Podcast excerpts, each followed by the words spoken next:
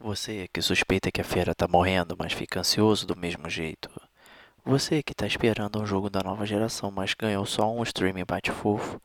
E você que achava que viera um encanador bigodudo, mas acabou vendo Keanu Reeves. Esse cast é pra você, que é gamer como a gente. Outstanding.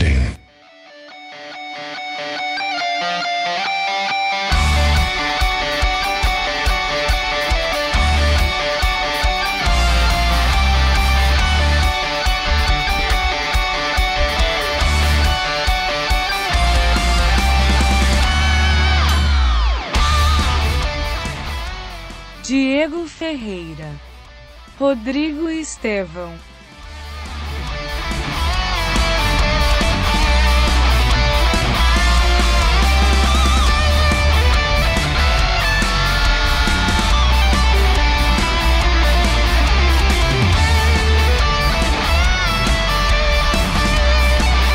Este é o gamer como a gente.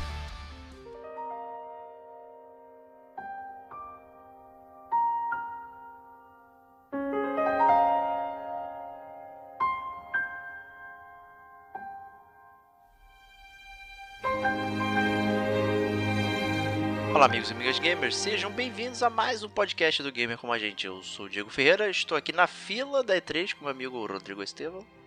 Ah, finalmente, cara, essa 3 tá saindo, cara. Achei que não fosse sair, mas tamo junto pra falar dessa feira polêmica. A, a E3 ela já gerou polêmica aqui no Gamer como a gente muito antes até dela acontecer, né, Diego? Pois é, exatamente, né? Então, é, estamos gravando aqui no dia que vai sair o podcast. Né? Então é sexta-feira, 14 de junho. Estamos gravando aqui em um, um take, então perdão aí por qualquer coisa de edição e tal que passar. Mas a gente esperou também passar todos, todos, todos os momentos da feira pra gente poder acompanhar aí tudo direitinho e ter exatamente o que comentar e tal. Então vamos começar aí com. com digamos. Com coisas que não são da E3. coisas que não são da E3. Eu, por exemplo, estou degustando aqui um delicioso saquê. Ao invés do saudoso E3 de 2016, onde eu estava degustando um vinho. Parabéns, cara. Você é o rei das bebidas alcoólicas do Gamer como a gente, cara. Isso aí. Sempre se embebedando antes do cast pra perder o medinho de falar, cara. Isso aí, né?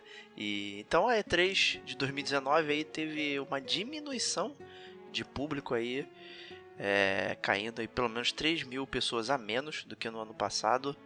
E será reflexo da não ida da Sony ou de um desinteresse geral das pessoas, né? O que, que você acha, Estelvax? Cara, eu acho que a partir do momento. A gente sabe que o público da E3 ele é composto não só de gamers, né? Mas muito da, da imprensa. Né? E a partir do momento em que você deixa de ter um player grande, automaticamente, se antes, sei lá, a- o site XYZ mandava 20 caras para cobrir, ele não vai precisar mandar mais os 20 caras, porque vai ter menos gente apresentando, vai ter menos conferência, então eu acho que é uma, é uma diminuição natural em termos de, de, sei lá, de custo. Entendeu? Eu acho que os gamers eles acabam atendendo né, da mesma forma, exceto, obviamente, os fanboys. Então, por exemplo, se teve algum fanboy da Sony que antes ia só para ver a conferência da Sony, ele não vai nessa, né? Mas eu acho que esse é um esvaziamento natural. Eu não acho que quer dizer que a 3 está sendo menos, é, menos vista, né? Mas talvez seja indício de que o formato da, da E3 esteja, né? é, talvez ficando mais, mais velho, né? Talvez menos atual, né? A gente já gravou um podcast só sobre isso, né? Bem polêmico, inclusive, aqui no Gamer com a gente. Pois é. e ainda por cima tem todas aquelas coisas que são pré-3, né? Tem vazamentos, né? Comentários, teve é, inclusive é, anúncios, né? Fora da E3 e tal. Então assim, né? O que, o pessoal tá fazendo, né? Que acaba que modificou um pouco a dinâmica aí da feira, né? E a gente até comentou nesse podcast polêmico aí que seria, né, se cada pessoa aí, cada empresa pode fazer a sua própria apresentação, via internet tem todo um diálogo já com o seu consumidor final, não precisa de anúncios, né? Que até- sempre foi muito estranho a imprensa ficar aplaudindo trailers e tal, né? Sempre soou muito estranho isso. É, mas, mas é que eu, eu, eu vejo pelo lado de que, né, os caras da imprensa também são gamers, então eles meio que eles, eles abandonam a- o crachá de imprensa naquele momento e viram completamente fanboys. Eu, eu, eu acho, não acho natural, mas eu acho compreensível. É, é né, compreensível, mas mas, eles eu têm um entendo- poder polêmico na mão, né? Claro, com certeza, com certeza. Total, tem o poder da informação, né, cara? Que se bobear é um dos maiores poderes que a humanidade pode dar para alguém. Pois é, né? Então é bastante complicado. Né? E, começando aí fora da E3, né? a gente tem lá os anúncios do Google Stadia, né? Que estava sendo extremamente aguardado aí pela galera, né? A gente já tinha comentado no GCG News aí alguns meses atrás aí sobre o anúncio e tal, e agora vieram informações concretas, né, sobre é. o que seria o Google Stadia. É, exatamente. É, o Google Stadia, para quem tá, sei lá, fora de órbita, é o console do Google. Né? Então, mais um grande player entrando aí no mercado. E realmente aí saíram algumas informações, né? Antes, obviamente, está confirmadíssimo o lançamento para novembro de 2019. Então, é, em novembro desse ano você já vai poder jogar o seu Google Stadia. É, e essa primeira edição que vai lançar é a Founders Edition, né? Que digamos que é a edição de, de, de, de criação do fundador, sei lá como é que vocês querem traduzir isso, como é que vai ser traduzido. Na verdade não vai ser traduzido, né? Porque a parada não vai lançar aqui, mas é, é e vai sair por 120 9 dólares, né? Que é um, um preço que a gente não está nem muito acostumado, né, Diego, para console de lançamento. É, pois é, mas a verdade é que não tem console nenhum, né? Então é por isso que é barato. Né? É, exatamente. Na verdade, né? vem, é... vem um controle, né? O controle que você precisa para jogar, e um Chromecast Ultra, né? Que ele tem é, streaming 4K. É, exatamente. Além disso, você ganha uns pequenos bônus, né? Por você estar sendo, digamos assim, o, o early adopter, né? O, a primeira pessoa que está comprando ali a parada. Você ganha três meses do Stadia Pro que nada mais é do que o, o, Games como serviço, né? PSN Plus ou a Games with Gold do Stadia, e um Buddy Pass, né? Três meses de Buddy Pass que serve para você literalmente emprestar o seu console para um amigo. Seria mais ou menos isso, né? É aquela pirataria regulamentada, digamos. Justíssimo. e aí é curioso, né? Porque de cara só vai sair, na verdade, é, esse serviço do Stadia Pro, né, que é o, digamos, o tier que permite aí 4K 60 FPS, né, todo o streaming motherfucker, né? É, a sua banda consegue aguentar, né? Ainda tem essa, né? Exatamente. É, não, é, não é? Você vai ter um gráfico absurdo, não. Se tu tiver a internet de escada, tu tá fudido. Vai jogar pixelado mesmo. Eles alegam que tá bem otimizado e tal, o... A a, a, transmissão e tal, enfim, mas é, esta o público generalizado vê, né? A galera só viu ali nas apresentações e tal, o servidor fica literalmente do lado do videogame, né? Ali e tal. Então, assim, é complicadíssimo. Né? Vai custar 10 dólares por mês o Stadia Pro e por enquanto vai ser somente o que está sendo ofertado. Né? E aí já começam alguns probleminhas, né? Que dava a entender que seria um serviço puramente de streaming, né? Então de você vai ter só jogo liberado, tipo Game Pass e tal. E na verdade não, eles vão ter alguns jogos que estariam de graça, digamos assim, né, para você é, jogar, descontos para comprar jogos e esse que é o lance, né, comprar jogos. Né? Então é, você exatamente. vai ter que comprar os jogos ainda, ainda por cima ficar suscetível ao streaming. É, então isso já eu não sei como é que tinha sido a, a, apreciação geral do público, mas era isso que eu tinha entendido do início, que ia ser exatamente igual como é hoje, né? Só que ao invés de você comprar um jogo físico, você ia comprar um jogo que não é, que não, não é nem, digamos, virtual, assim, né? Ele é. Você vai comprar o jogo no servidor lá dos caras e vai streamar para sua casa. É, é, é como você falou, né? Um console sem console. Você vai comprar um controle caríssimo e com esse controle caríssimo você vai poder jogar os jogos que você antes jogaria no seu PS4, no seu Xbox, no seu Nintendo Switch, o que quer que seja, né? Então, é, mas, mas fica aí esse, essa dica, né? Eu, eu tenho high hopes, cara. Eu acho que é bom a gente ter um, um novo player de peso no mercado. Eu acho importante. Né, desde que a, a, a, SEGA se foi, né, e a gente viu aí o, o, né, esse surgimento aí da, da PlayStation, da, né, da Sony, da Microsoft, com a Nintendo meio correndo por fora, mas ainda assim com uma grande força, eu sentia a falta de ter um, um novo player grande, né? E a Google é com certeza um, uma, uma, empresa que não entra para perder. É, tá, tá o saco recheado de dinheiro aí para competir, com certeza, né? Vamos ver se está sendo oferecido, né? Eles criaram estúdios de jogos, né? E tal. Destiny 2 você poderá jogar aí, trazer o seu personagem, né, pra, pra plataforma do Google e tal, não sei o que, então vai ter acesso a todos os DLCs e tal, de uma vez só ali com Destiny. Então, assim, né? A Ubisoft está sendo até parceira. Ubisoft, desculpa, a, a Ubisoft sim, é, na verdade é isso que eu queria dizer mesmo. A Ubisoft também vai trazer várias coisas aí pro, pro Google Stadia. Então, assim, né? Tem um suporte de third party aí bastante interessante para começar a rodar, né? O, o Google, né? Então, de início só vai ter é, o Stadia Pro aí com 10 dólares por mês. Não tem ainda menção ao preço anual, né? Que é aquele preço reduzido. O, a- o, de- a- o tier de graça aí vai começar só em 2020. Né? Então ele vai esperar todo mundo gastar dinheiro, né? E aí depois vai liberar a parcela grátis aí, vai ser o tradicional 1080p, não sei o que. Você vai poder jogar os seus jogos no, no, no browser do Chrome, né? Ou em celulares e tal, né? Então vai dar aquela flexibilizada, né? Mas primeiro acho que eles vão querer engordar aí o caixa, né? Fazendo você gastar o din-din, né? E vai sair inicialmente em 14, 14 países. É, isso aí. E, obviamente, desses 14 países, o nosso Brasilzão, né, meu Brasil brasileiro, não foi eleito como, É como só um dos países chatos. tem internet boa, né? É, exatamente, tem lógica, né? A É. gente até entende, e obviamente, né? é, não- sinceramente, eu não acharia que seria diferente, né? Seria até uma surpresa.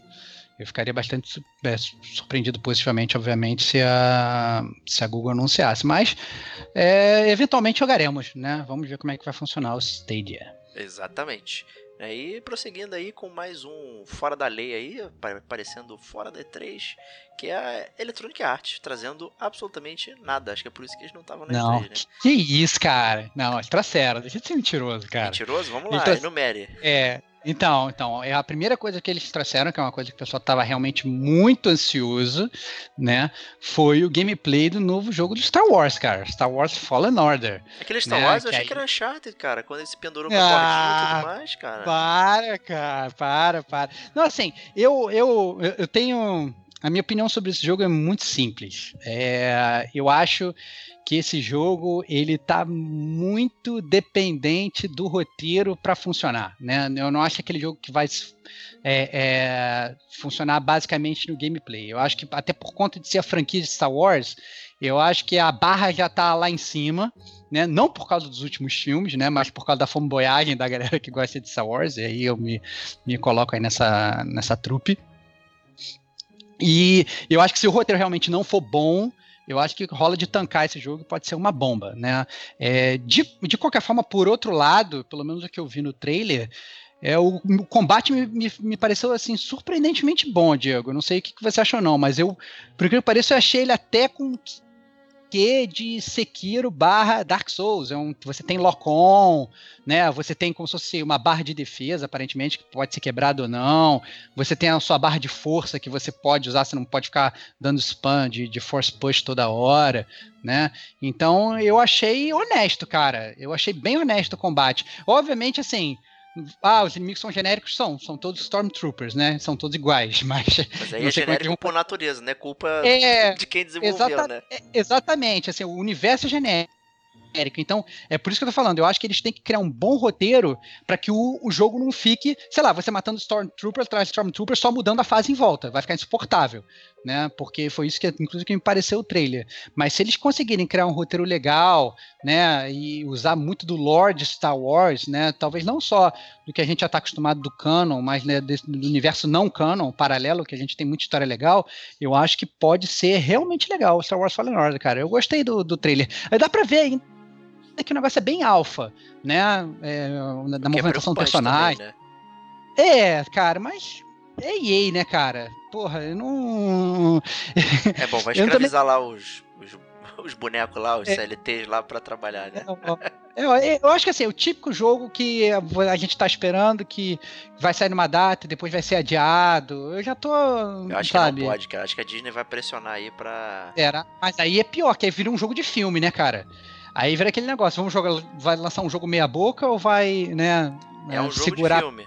Né? É, é, pois é, vamos ver, vamos ver. Mas assim, essa é a minha opinião, assim, digamos, é, minimamente, minimamente polêmica. O que, que você achou, cara, do trailer do Mas, Star na verdade, Wars? eu, eu curti. eu- eu- é um dos poucos jogos que tiveram gameplay, um gameplay longo, então deu pra acompanhar. Tem um HUDzinho, né? Que era a minha preocupação. Que toda vez que eu vejo um gameplay eu não vejo HUD de jogo, eu já tô duvidando. Entendeu? Então eu não acredito que é gameplay, eu acho que é uma parada stage total. E aqui, não, aqui parece alguém realmente jogando, ainda assim jogando dentro das limitações, né? Pra não, sei lá, talvez quebrar o jogo, fazer alguma coisa absurda, né? Mas a, a vibe Uncharted é muito engraçada, né? Porque tem um. Né, tá jogando em Caxique, né? Então tem aquelas florestas, não sei o que e tal, né? Aí tem essa vibe Uncharted, por cima usa a cordinha, né? E tal. Assim, é, é só curioso, mas é, o jogo me pareceu bastante decente e tal. E, e, eu gosto, por exemplo, do Force Unleashed. Eu acho um bom jogo. Um jogo decente. É um bom jogo. Bom jogo, bom jogo. O 2 não é tão bom, mas. É, é um é bem legal, a história é maneira. Bom, bom. E tal, assim, tem bastante promissor. É, e, esse realmente eu acredito que eles estejam próximos de, um, de uma versão mais final. Assim, porque, como eu disse, tem os HUDs, né, e tal, tem toda uma indicação de que aquilo é, é jogatina mesmo e tal, então é, tô, tô, tô curioso, só, só tô achando, né, como ele foi anunciado tudo assim, na surpresa, em cima da hora, acho que a galera ficou meio, né, tipo, ué, mas será que vai rolar, não vai e tal, não sei o que. Eu, pelo menos, fiquei meio assim, embaixo pra casa, não fiquei é, hypado, né, mas o... Cara, eu vi, vi, muita gente empolgada com o jogo, cara. É. Muito grupo de WhatsApp, nego falando, nossa, vai ser maravilhoso, vai ser o jogo Star Wars que a gente sempre esperou ter.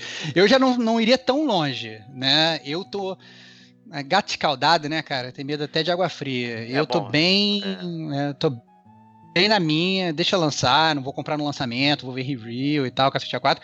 Mas, né, foi o que você falou também, tem a, a, pressão da Disney por trás. Eu não acho que. Eu acho que vai rolar um controle de qualidade mínimo ali sobre a história e afins. Certamente, né? E sobre seu jogo definitivo Star Wars, a gente já tem, que é o Knights of the Old Republic, né? Então, ah. é, quem não jogou tá, tá, perdendo, né? Bom, tá bom, Mas, tá bom. De destaque oh, daí, acho que foi só isso, hein, cara? Não, cara, não, cara. Teve, ó, eles anunciaram o FIFA 20. Isso eu, eu fiquei bastante surpreso. Né? Obviamente, a gente, ó, vai lançar um FIFA 20. Oh, óbvio, todo mundo sabia.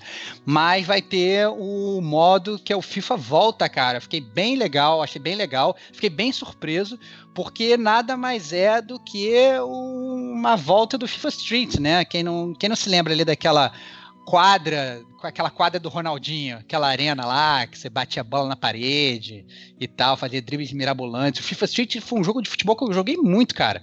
Gostava muito de FIFA Street e eu fiquei bastante empolgado. Eu não sei como é que ele vão fazer para criar um jogo tão robusto dentro de um jogo que já é muito robusto que é o FIFA 20, né? Não sei se vocês vão contratar uma equipe totalmente por fora para fazer isso, mas eu fiquei bem empolgado com o trailer, cara. Eu achei bem legal. Eu não sei se me faria comprar o FIFA 20, até porque, como eu falei, esses jogos de futebol atualmente eu tô passando longe, mas se, se esse modo realmente for tão robusto quanto eu gostaria que fosse, aí eu acho que vale uma compra sim.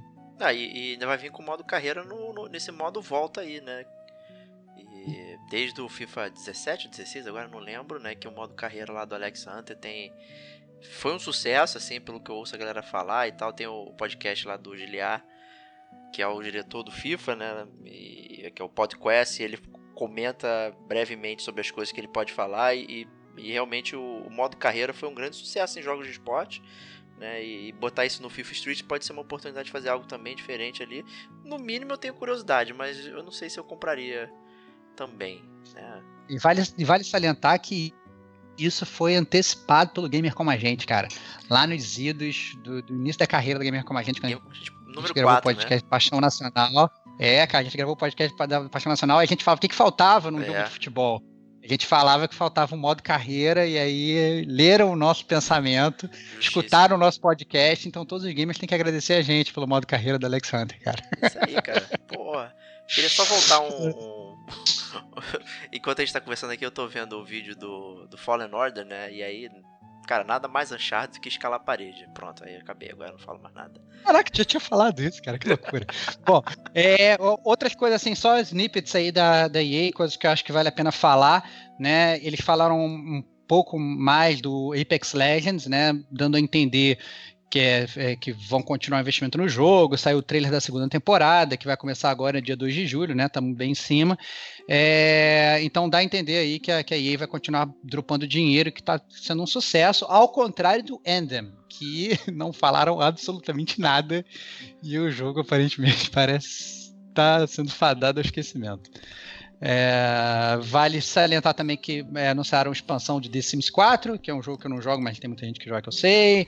É, mapa novo Battlefield 5, né? A guerra chega Ah, no Pacífico. Mapa de fantasia. É, exatamente. Mapa da, da, da, da, da Grécia e tal, da, da- dos alemães contra os gregos, gameplay super vertical, infantaria, né? Então, aquele negócio de você ficar entrando, entrando em casinha, e nego ficar camperando na casinha pra te dar um tiro na cara. Sou muito craque em morrer assim. E também anunciaram o novo Maiden, né? NFL é, 2020, que é aquele futebol americano que Que é ve- que nem água, né? vende que nem água lá fora, aqui no Brasil nem tanto. É, Exatamente, né? Vende que nem água perreira no Brasil. Vai. É. Mas a- acho que talvez a, a pior ausência tenha sido do Anthem, né? Que chega beira a ser vergonhoso e talvez anticonsumidor, né? No, no- depois do lançamento ter todo esse silêncio, né? E talvez tenha uma oportunidade de, de mostrar alguma coisa aqui, né? Tá se juntando aos grandes flops aí do, do mundo dos games, como o No Man's Sky, o Fallout 76. Então, complicadíssimo pra EA aí. Essa bomba complicadíssimo para a BioWare também, né? E tem um, É. mais um triste fim aí se aproximando, né? Então, não sei, não sei. E com isso a Mas gente é isso, pode... É, Entrar vamos, na E3, vamos partir né? pra E3, pô. É, vamos entrar na E3, pô, finalmente, pô. Chega de, de pré-feira, pô. Vamos pro que interessa. Vamos- E a feira começa com o Microsoft, né? Trazendo aí várias coisas, uma apresentação robusta, muita coisa, aquele aquele showmanship, né? Várias, vários efeitos no palco, explosão, não sei o que, parará. Acho que a gente pode começar aí com talvez o principal anúncio aí, um anúncio que pra muitos pode ter dado sono, ou tipo, ah, já sabia que ia acontecer e tal, não sei o que, que é o Project Scarlet, né? Que seria a nova, a no- nova versão do Xbox One aí que vai ter, né? É isso. versão nova geração. Exatamente. É, exatamente. É, confirmaram, na verdade, o, o novo console, finalmente. É, bateram o martelo para lançamento no final de 2020. É, em termos de, o que, que vai trazer na verdade, esse novo console, é exatamente aquilo que a gente espera, que é menos loading, 8K, Ray processadores Tracing. Tudo isso super que a gente falou. ágeis, Ray Tracer. É, o PS5, que já foi lançado pela Sony com outro nome, vai ser o Project Scarlet, então a gente já sabe. Assim, antes até de entrar muito na Microsoft, né, e na verdade já aproveitando esse gancho, que eu acho que é importante, eu acho que a grande mudança da E3 é que a gente sempre tinha aquela discussão nas E3 anteriores de quem venceu a E3, né, e eu acho que o- uma da- da- das coisas que aconteceu né, com a saída da Sony é que meio que não teve mais isso, né? Porque é aquele negócio que a gente sempre fala, que é sempre bom você ter muitos competidores agindo, porque isso faz com que você seja melhor. Sempre bom você ter um, ar, um arqui-inimigo, né? O Batman precisa do Coringa, né? O Superman precisa do Lex Luthor, né? O, sei lá, me, fugiu o que, que eu ia falar agora. Mas o que eu quero dizer é o seguinte, é com a saída... Magneto. É, exatamente. O X-Men precisa do Magneto. Como é que é o nome daqueles, daqueles aliens dos X-Men, cara? Colmeia? Fugiu o nome agora. Eu gostava deles, mais que. Aos alienígenas. Magneto. Ninhada, Aqueles, pô. aqueles aliens. Ninhada, ninhada, isso, cara, ninhada. Então, os X-Men precisam da ninhada, cara. Foda-se, Magneto. Magneto já virou casaca muitas vezes. Muitas A vezes, cara. quem derrotava a Niada era o Império Shiar, cara. Os X-Men Ah. ficavam olhando, pô. É verdade, tem razão, tem razão. Anyway, é, é, o, a verdade é que o, a E3 precisava, na verdade, ela fica realmente um pouco vazia nesse sentido, né? Desse combate, de ficar da fanboyagem, um falando que a outra feira é melhor e tal, não sei o quê. Então, o que eu acho que a gente viu nessa E3 foi aí um, né, uma avalanche da Microsoft meio que dominando todas as atenções, né? E sendo a, a host do espetáculo eu diria. Então, nada mais, mais, mais. Como antes, até você falar assim, você, você pegava aqueles jogos importantes de empresas que não são essas empresas grandes, e eles meio que se dividiam, né? Ah, lançava, apareceu o lançamento de uma From Software no, no, numa Sony, depois saía um lançamento de uma outra empresa qualquer na Microsoft, que tinha quatro, elas meio que se dividiam. Como não tinha a Sony, passou a ter Microsoft, tudo apareceu lá, tudo que era exclusivo e tudo que te, também não era exclusivo, né? Exato. Então ficou com aquela apresentação gigantesca com um milhão de novidades, né, Diego? Exatamente.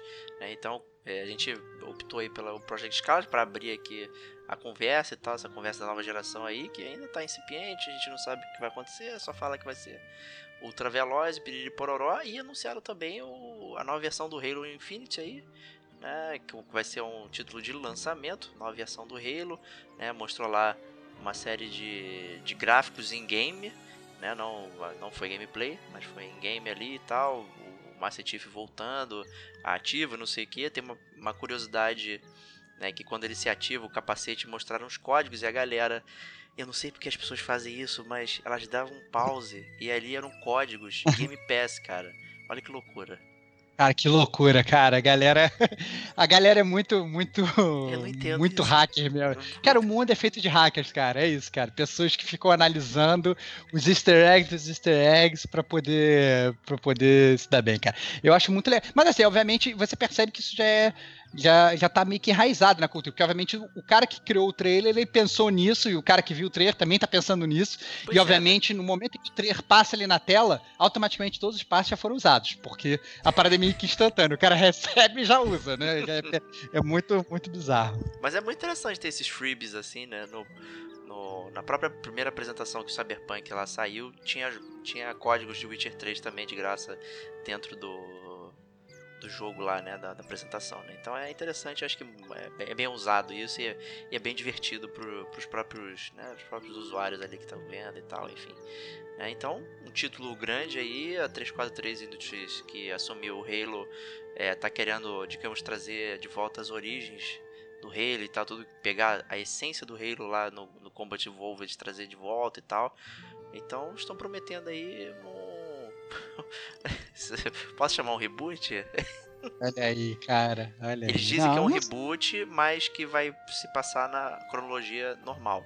Né? Então eles vão rebootar o jeito que eles veem a franquia, né? Ou seja, né? vão voltar a olhar com os olhos de antigamente, né? É isso. Cara, é, é pra eles poderem falar aquilo para todos os gamers, que vai aparecer quando alguém falando assim, olha, isso é uma ótima maneira de você entrar nesse universo. Isso. Entendeu? Eles gostam de fazer isso. É que nem o, o reboot da história de quadrinho da DC, cara, que voltava tudo pro zero, mandava um zero hora da vida, zerava tudo para você começar a colecionar, mas a história era igualzinha, nada mudava. É isso aí, você não quer começar do Super-Homem 930, né? E sim do número 1. É. Né?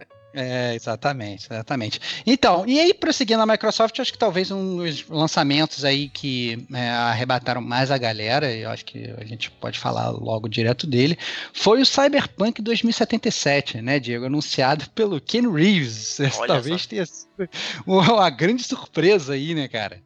Pois é, né? Surpreendeu a galera ali, ele entrando no palco e tal, e, e, e fazendo virou inclusive GIF, né? Aquele movimento dele apontando pro telão, todo mundo inclusive ficou trocando o telão para mostrar outras coisas e tal, né? E mostrou lá um videozinho do, do Cyberpunk, né? De uma cena e tal, sem gameplay, logicamente. E no final você via que o Keanu Reeves é um personagem lá do jogo Cyberpunk, né? Colocaram ele lá e tal. E obviamente fidelíssimo, né? Tá igualzinho Keanu Reeves que apareceu no palco, inclusive, né? É fan uhum. fantástico, né? Quando você for jogar, não sei se vai ser aquilo, né? Vai aparecer o Keanu Reeves do Matrix, lá do, não, do PS2, né? Não, o Enter the Matrix. Lá. Ai, não. Ai, não. não, assim, é, foi legal que a gente já, já descobriu um pouco de como é que vai funcionar o Keanu Reeves no jogo, né? Então ele vai ser esse personagem Johnny Silverhand, né? Johnny Mão de Prata. E na verdade, ele é um personagem que tá meio que é, como se fosse, sei lá, um erro da Matrix, assim, ele tá só na cabeça do teu o personagem, então só você vê ele, né? Ele meio que te acompanha durante a tua jornada. Eu achei isso bem interessante, cara. É, e mostra a verdade que na verdade não é só um NPC que, que participa, ou não é, sei lá, o Liam Neeson no Fallout, que é, é um segundo só e depois ele some, né? É, é, um personagem que, assim, eles investiram e o cara participou do jogo mesmo. Então, isso eu achei Achei bem interessante. Vale salientar também, isso é importante falar, né? Então, com, é, que o lançamento está confirmado para o dia 16 de abril de 2020. Então já teve gente comprando agora, inclusive. É, já, já é, não tem problema. Não, cara, não julgue os games, cara. Eu entendo a ansiedade. Não pode comprar deles, cara. cara. Mas beleza. Anthem já mas beleza. Isso, cara. É, não, tudo bem. Mas, na verdade, essa informação que o, que o, que o Diego falou que não teve gameplay tá certa e errada. Sim, né? exato. É. Porque, é, porque assim, tá, tá certa porque realmente não mostraram nenhum gameplay, mas teve aquelas conferências secretas para sites grandes, para é, é, veículos de informação maiores e tal, etc., que a galera pôde jogar sim e o, o review foi fantástico, né? Mas obviamente não né, podia eu- mostrar nada, né? Foi realmente a portas fechadas, né? Que É. questionar exatamente por que, que as pessoas escondem as paradas que todo mundo quer ver, sabe? Os filmes, É, você já vê tudo que tem no filme de uma vez só. No- Nos games, não, vou esconder isso aqui. Tá? Vai que alguém copia. Copiar o quê, cara pálida? Demorou cinco anos pra tu fazer essa merda. Tu acha que alguém vai copiar agora pra sair semana que vem? Né? É complicado. Eu fico meio puto hoje em dia, cara. É, eu também acho que, assim, eu não, não entendo direito isso, porque na verdade o cara vai jogar aquilo numa salinha e depois ele vai escrever um review que claramente vai estar baseado na opinião dele, então é super tendencioso, né? E, e os gamers eles vão se basear, eles vão ler aquela review, eles vão basear todo o psicológico e toda, a, a- na verdade, o hype ou não hype, né? Porque pode ser uma crítica negativa, na, na opinião de um cara, quando na verdade a empresa ela poderia soltar aquele vídeo e deixar os gamers pensarem por si próprios, né? Pois Então, é.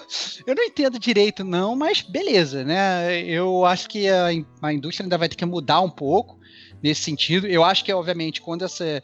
Com, digamos, se essas feiras grandes como a E3 elas realmente caminharem para cada falso para um final, né? Vai, isso obviamente vai acabar morrendo, porque os caras vão ter que lançar esse vídeo para todo mundo no streaming da vida, né?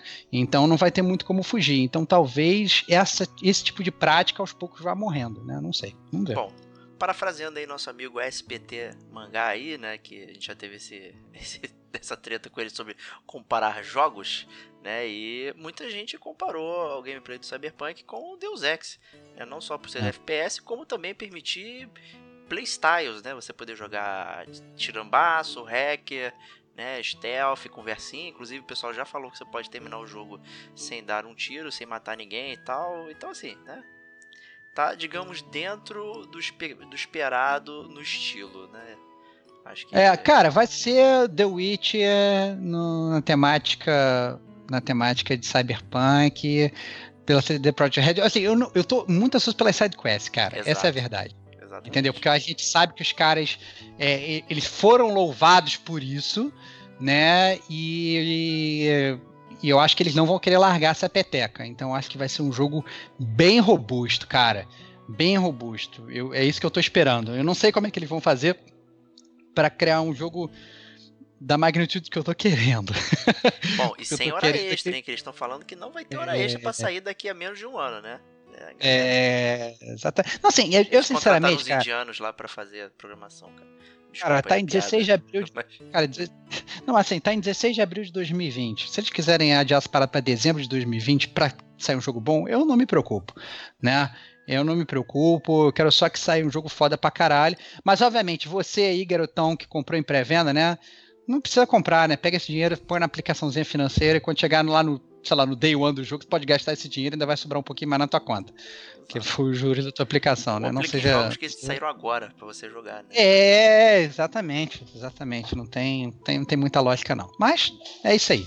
E próxima notícia aí, Microsoft adquire a Double Fine de Tim Schafer. Olha só, hein? Mais uma aquisição, hein? Cara, é, mostrou na verdade que a Microsoft não tá de brincadeira para essa próxima geração. A gente já estava vendo esse movimento, a Microsoft ela né, capitaneando aí esses estúdios menores, vindo com força, na verdade, com mais jogos exclusivos e o Tim Schafer, né? Cara, o cara fez o Full Throttle, né? Não tem, não tem nem o que falar. A gente é muito fã da, da Double Fine aqui, a gente é muito fã do Tim Schafer. E eu começo a achar que a, a corda começa a esticar aí pra Sony, cara. Eu acho que se eles não mostrarem algo rápido, a Microsoft ela já tá, já tá tomando corações dos outros, entendeu? Eu acho que isso aí foi realmente realmente contundente. E o Tim Schafer já apareceu no palco, já Ih, apresentou aquela trailer do festa, né? Psychonauts 2, né? Então assim, já, já é, assim, é aquela ida que não tem mais volta, né? Pois é. Né? O próximo notícia aqui, na verdade, eu queria que você falasse, porque eu não sei do que, que se trata. Caraca, cara, a Microsoft ela, ela apresentou o console streaming, né? Que é o, o remote play para onde você quiser, cara. Ah, olha só, cara. Pulei isso Então, aí. eu não assim, mesmo. É, então isso eu acho bastante legal, cara. Isso eu achei bastante legal, a- anunciando que vai ser possível, que vai rolar City A4. Então, se você quer fazer remote crossplay, inclusive, sei lá, olha o meu caso, por exemplo, eu tenho, acabo morando em duas cidades ao mesmo tempo e eu tenho dois videogames em duas cidades, né? Imagina se eu não precisar disso, né? Se eu puder ter um, um videogame só e puder jogar na outra usando streaming, eu acho que ia ser do caceta, né? Verdade. Porque hoje, hoje a única coisa que a gente tem de streaming é, digamos, né, ao nosso alcance é você poder, sei lá, jogar um jogo do PS4 na tela do PS Vita, que é uma bosta. Dá pra jogar no computador também. É verdade, no computador, é verdade. Mas assim, não é muito o que a gente quer.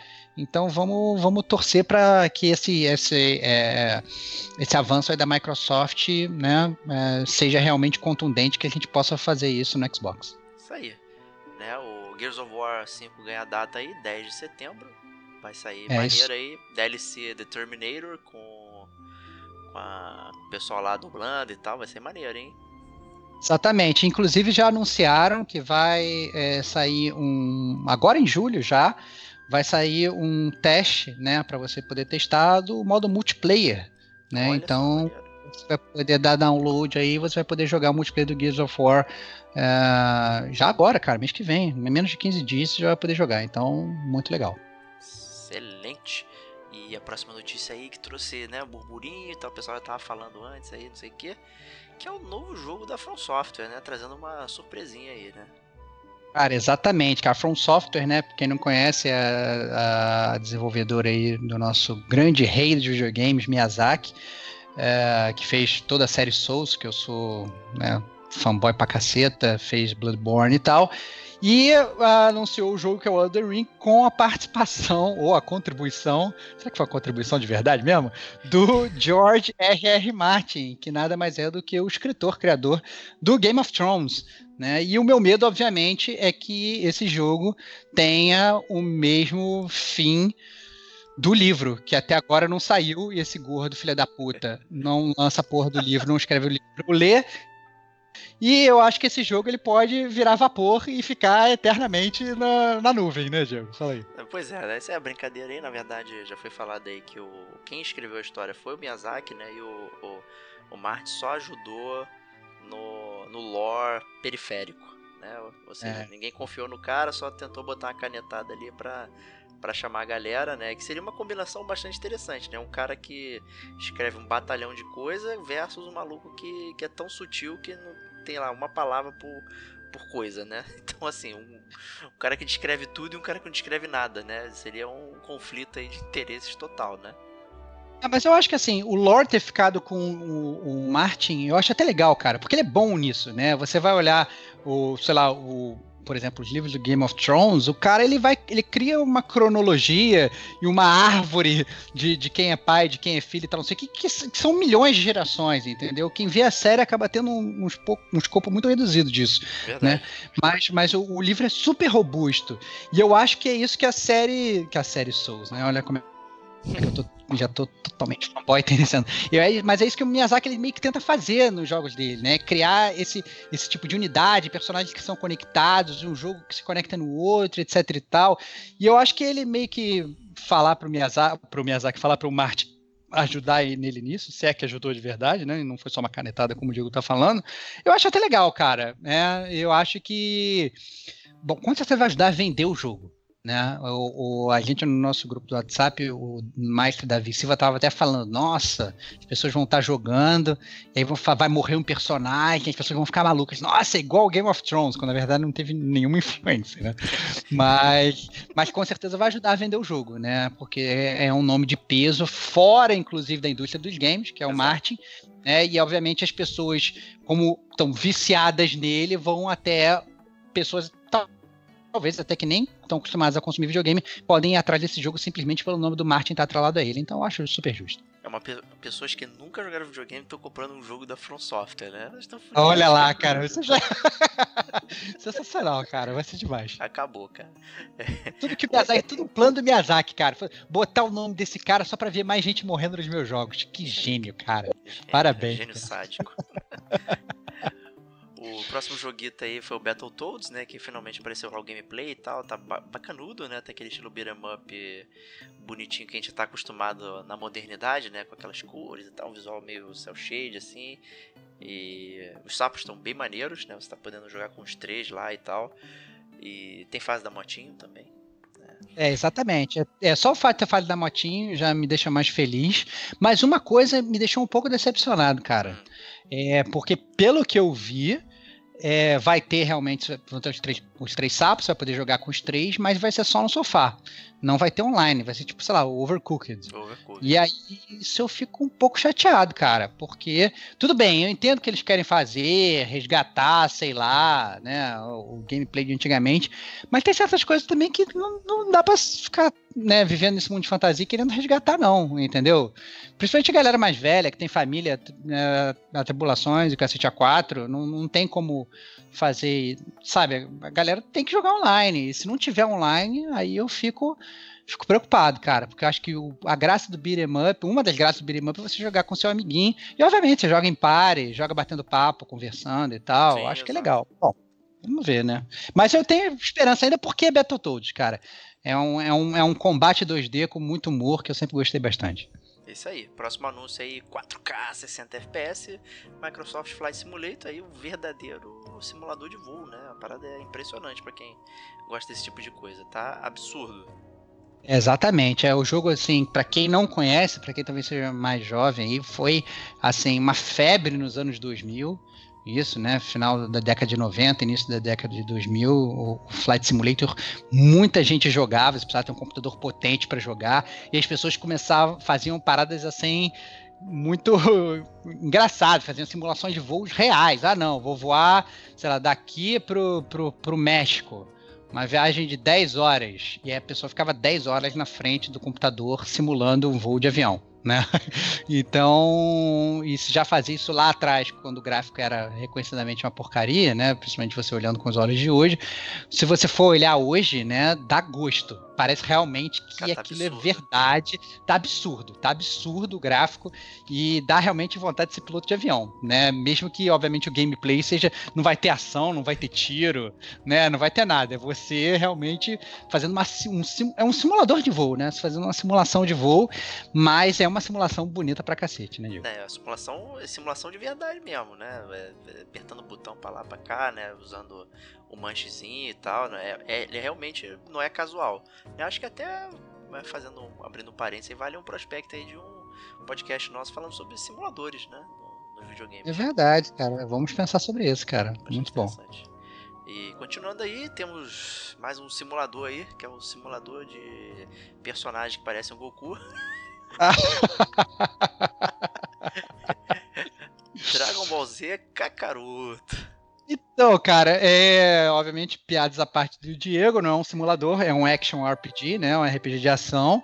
É, eu tô sinceramente supondo, cara, já teve, né, visão eh, gameplay e tal, mostrou combate, cacete A4, Goku dando porrada no Freeza, essas coisas todas. Mas eu tô supondo que vai ser tipo esses jogos do Naruto que tem saído recentemente que replicam exatamente a história do, do, do anime, né? Do mangá, o que quer que seja. E que você joga aquilo que você já conhece. Eu não acho que vai ser aquele é, RPG tradicional com um milhão de finais, árvores de escolhas, o cacete A4, não. Eu acho que vai ser uma experiência bem guiada, mas que você vai poder, né, jogar o Dragon Ball Z, né? Que, assim, a gente tem que reconhecer, é um puta desenho animado, né? E principalmente pra galera da nossa idade, assim, fez a cabeça de muita gente. É, isso aí é um, vai ser um jogo de ação RPG open world, né? O Goku vai estar voando de um lado pro outro e tal. Blips no mapa, bem, bem padrão, bem tradicional aí que todo mundo tá acostumado. Já teve outro jogo, inclusive, que eu falei simulador de personagens do Goku, que teve outro jogo do Dragon Ball que você, na verdade, podia fazer o seu lutador, né? E era engraçado você pegar pedaços de cada um e, e montar, né? Mas o Dragon Ball Kakaroto aqui é, tá, cara, tá muito tradicional. Mapinha no cantinho, exclamações no mapa, você voando. Nossa, é muito tradicional, cara. Muito bom, muito bom. Bom, vamos ver como é que vai ser.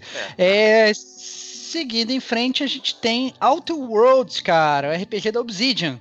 Né? E agora com trailer de gameplay, né, Diego? Pois é, tô bastante ansioso com esse aí, né? E muita gente fez comparações com Fallout e tal, né? Talvez o, o É Fallout igualzinho, cara. existir. É, bom, Cara, igual. aqui argumente que, na verdade, a Obsidian fez o melhor Fallout que existe, que é o Fallout New Vegas, né? Eu acho que isso nem é argumentativo. Todo mundo fala mesmo que o Fallout New Vegas é a melhor parada de Fallout feito na, na modernidade e tal. Então, assim, né? Eles utilizarem é, esse humor e tal para brincar aí no espaço, por que não, né? É, exatamente. Eu tô levando muita fé, cara. É, realmente.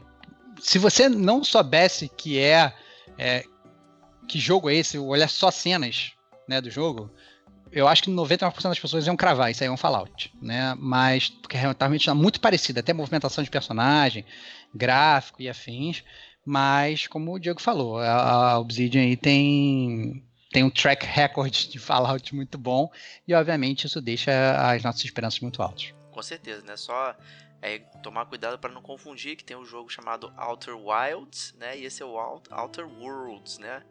O Outer é, Wilds é uma espécie de No Man's Sky melhorado, né? Muito bom. Ah. Muita gente curtiu pra caceta a, a, a, exploração dele e tal.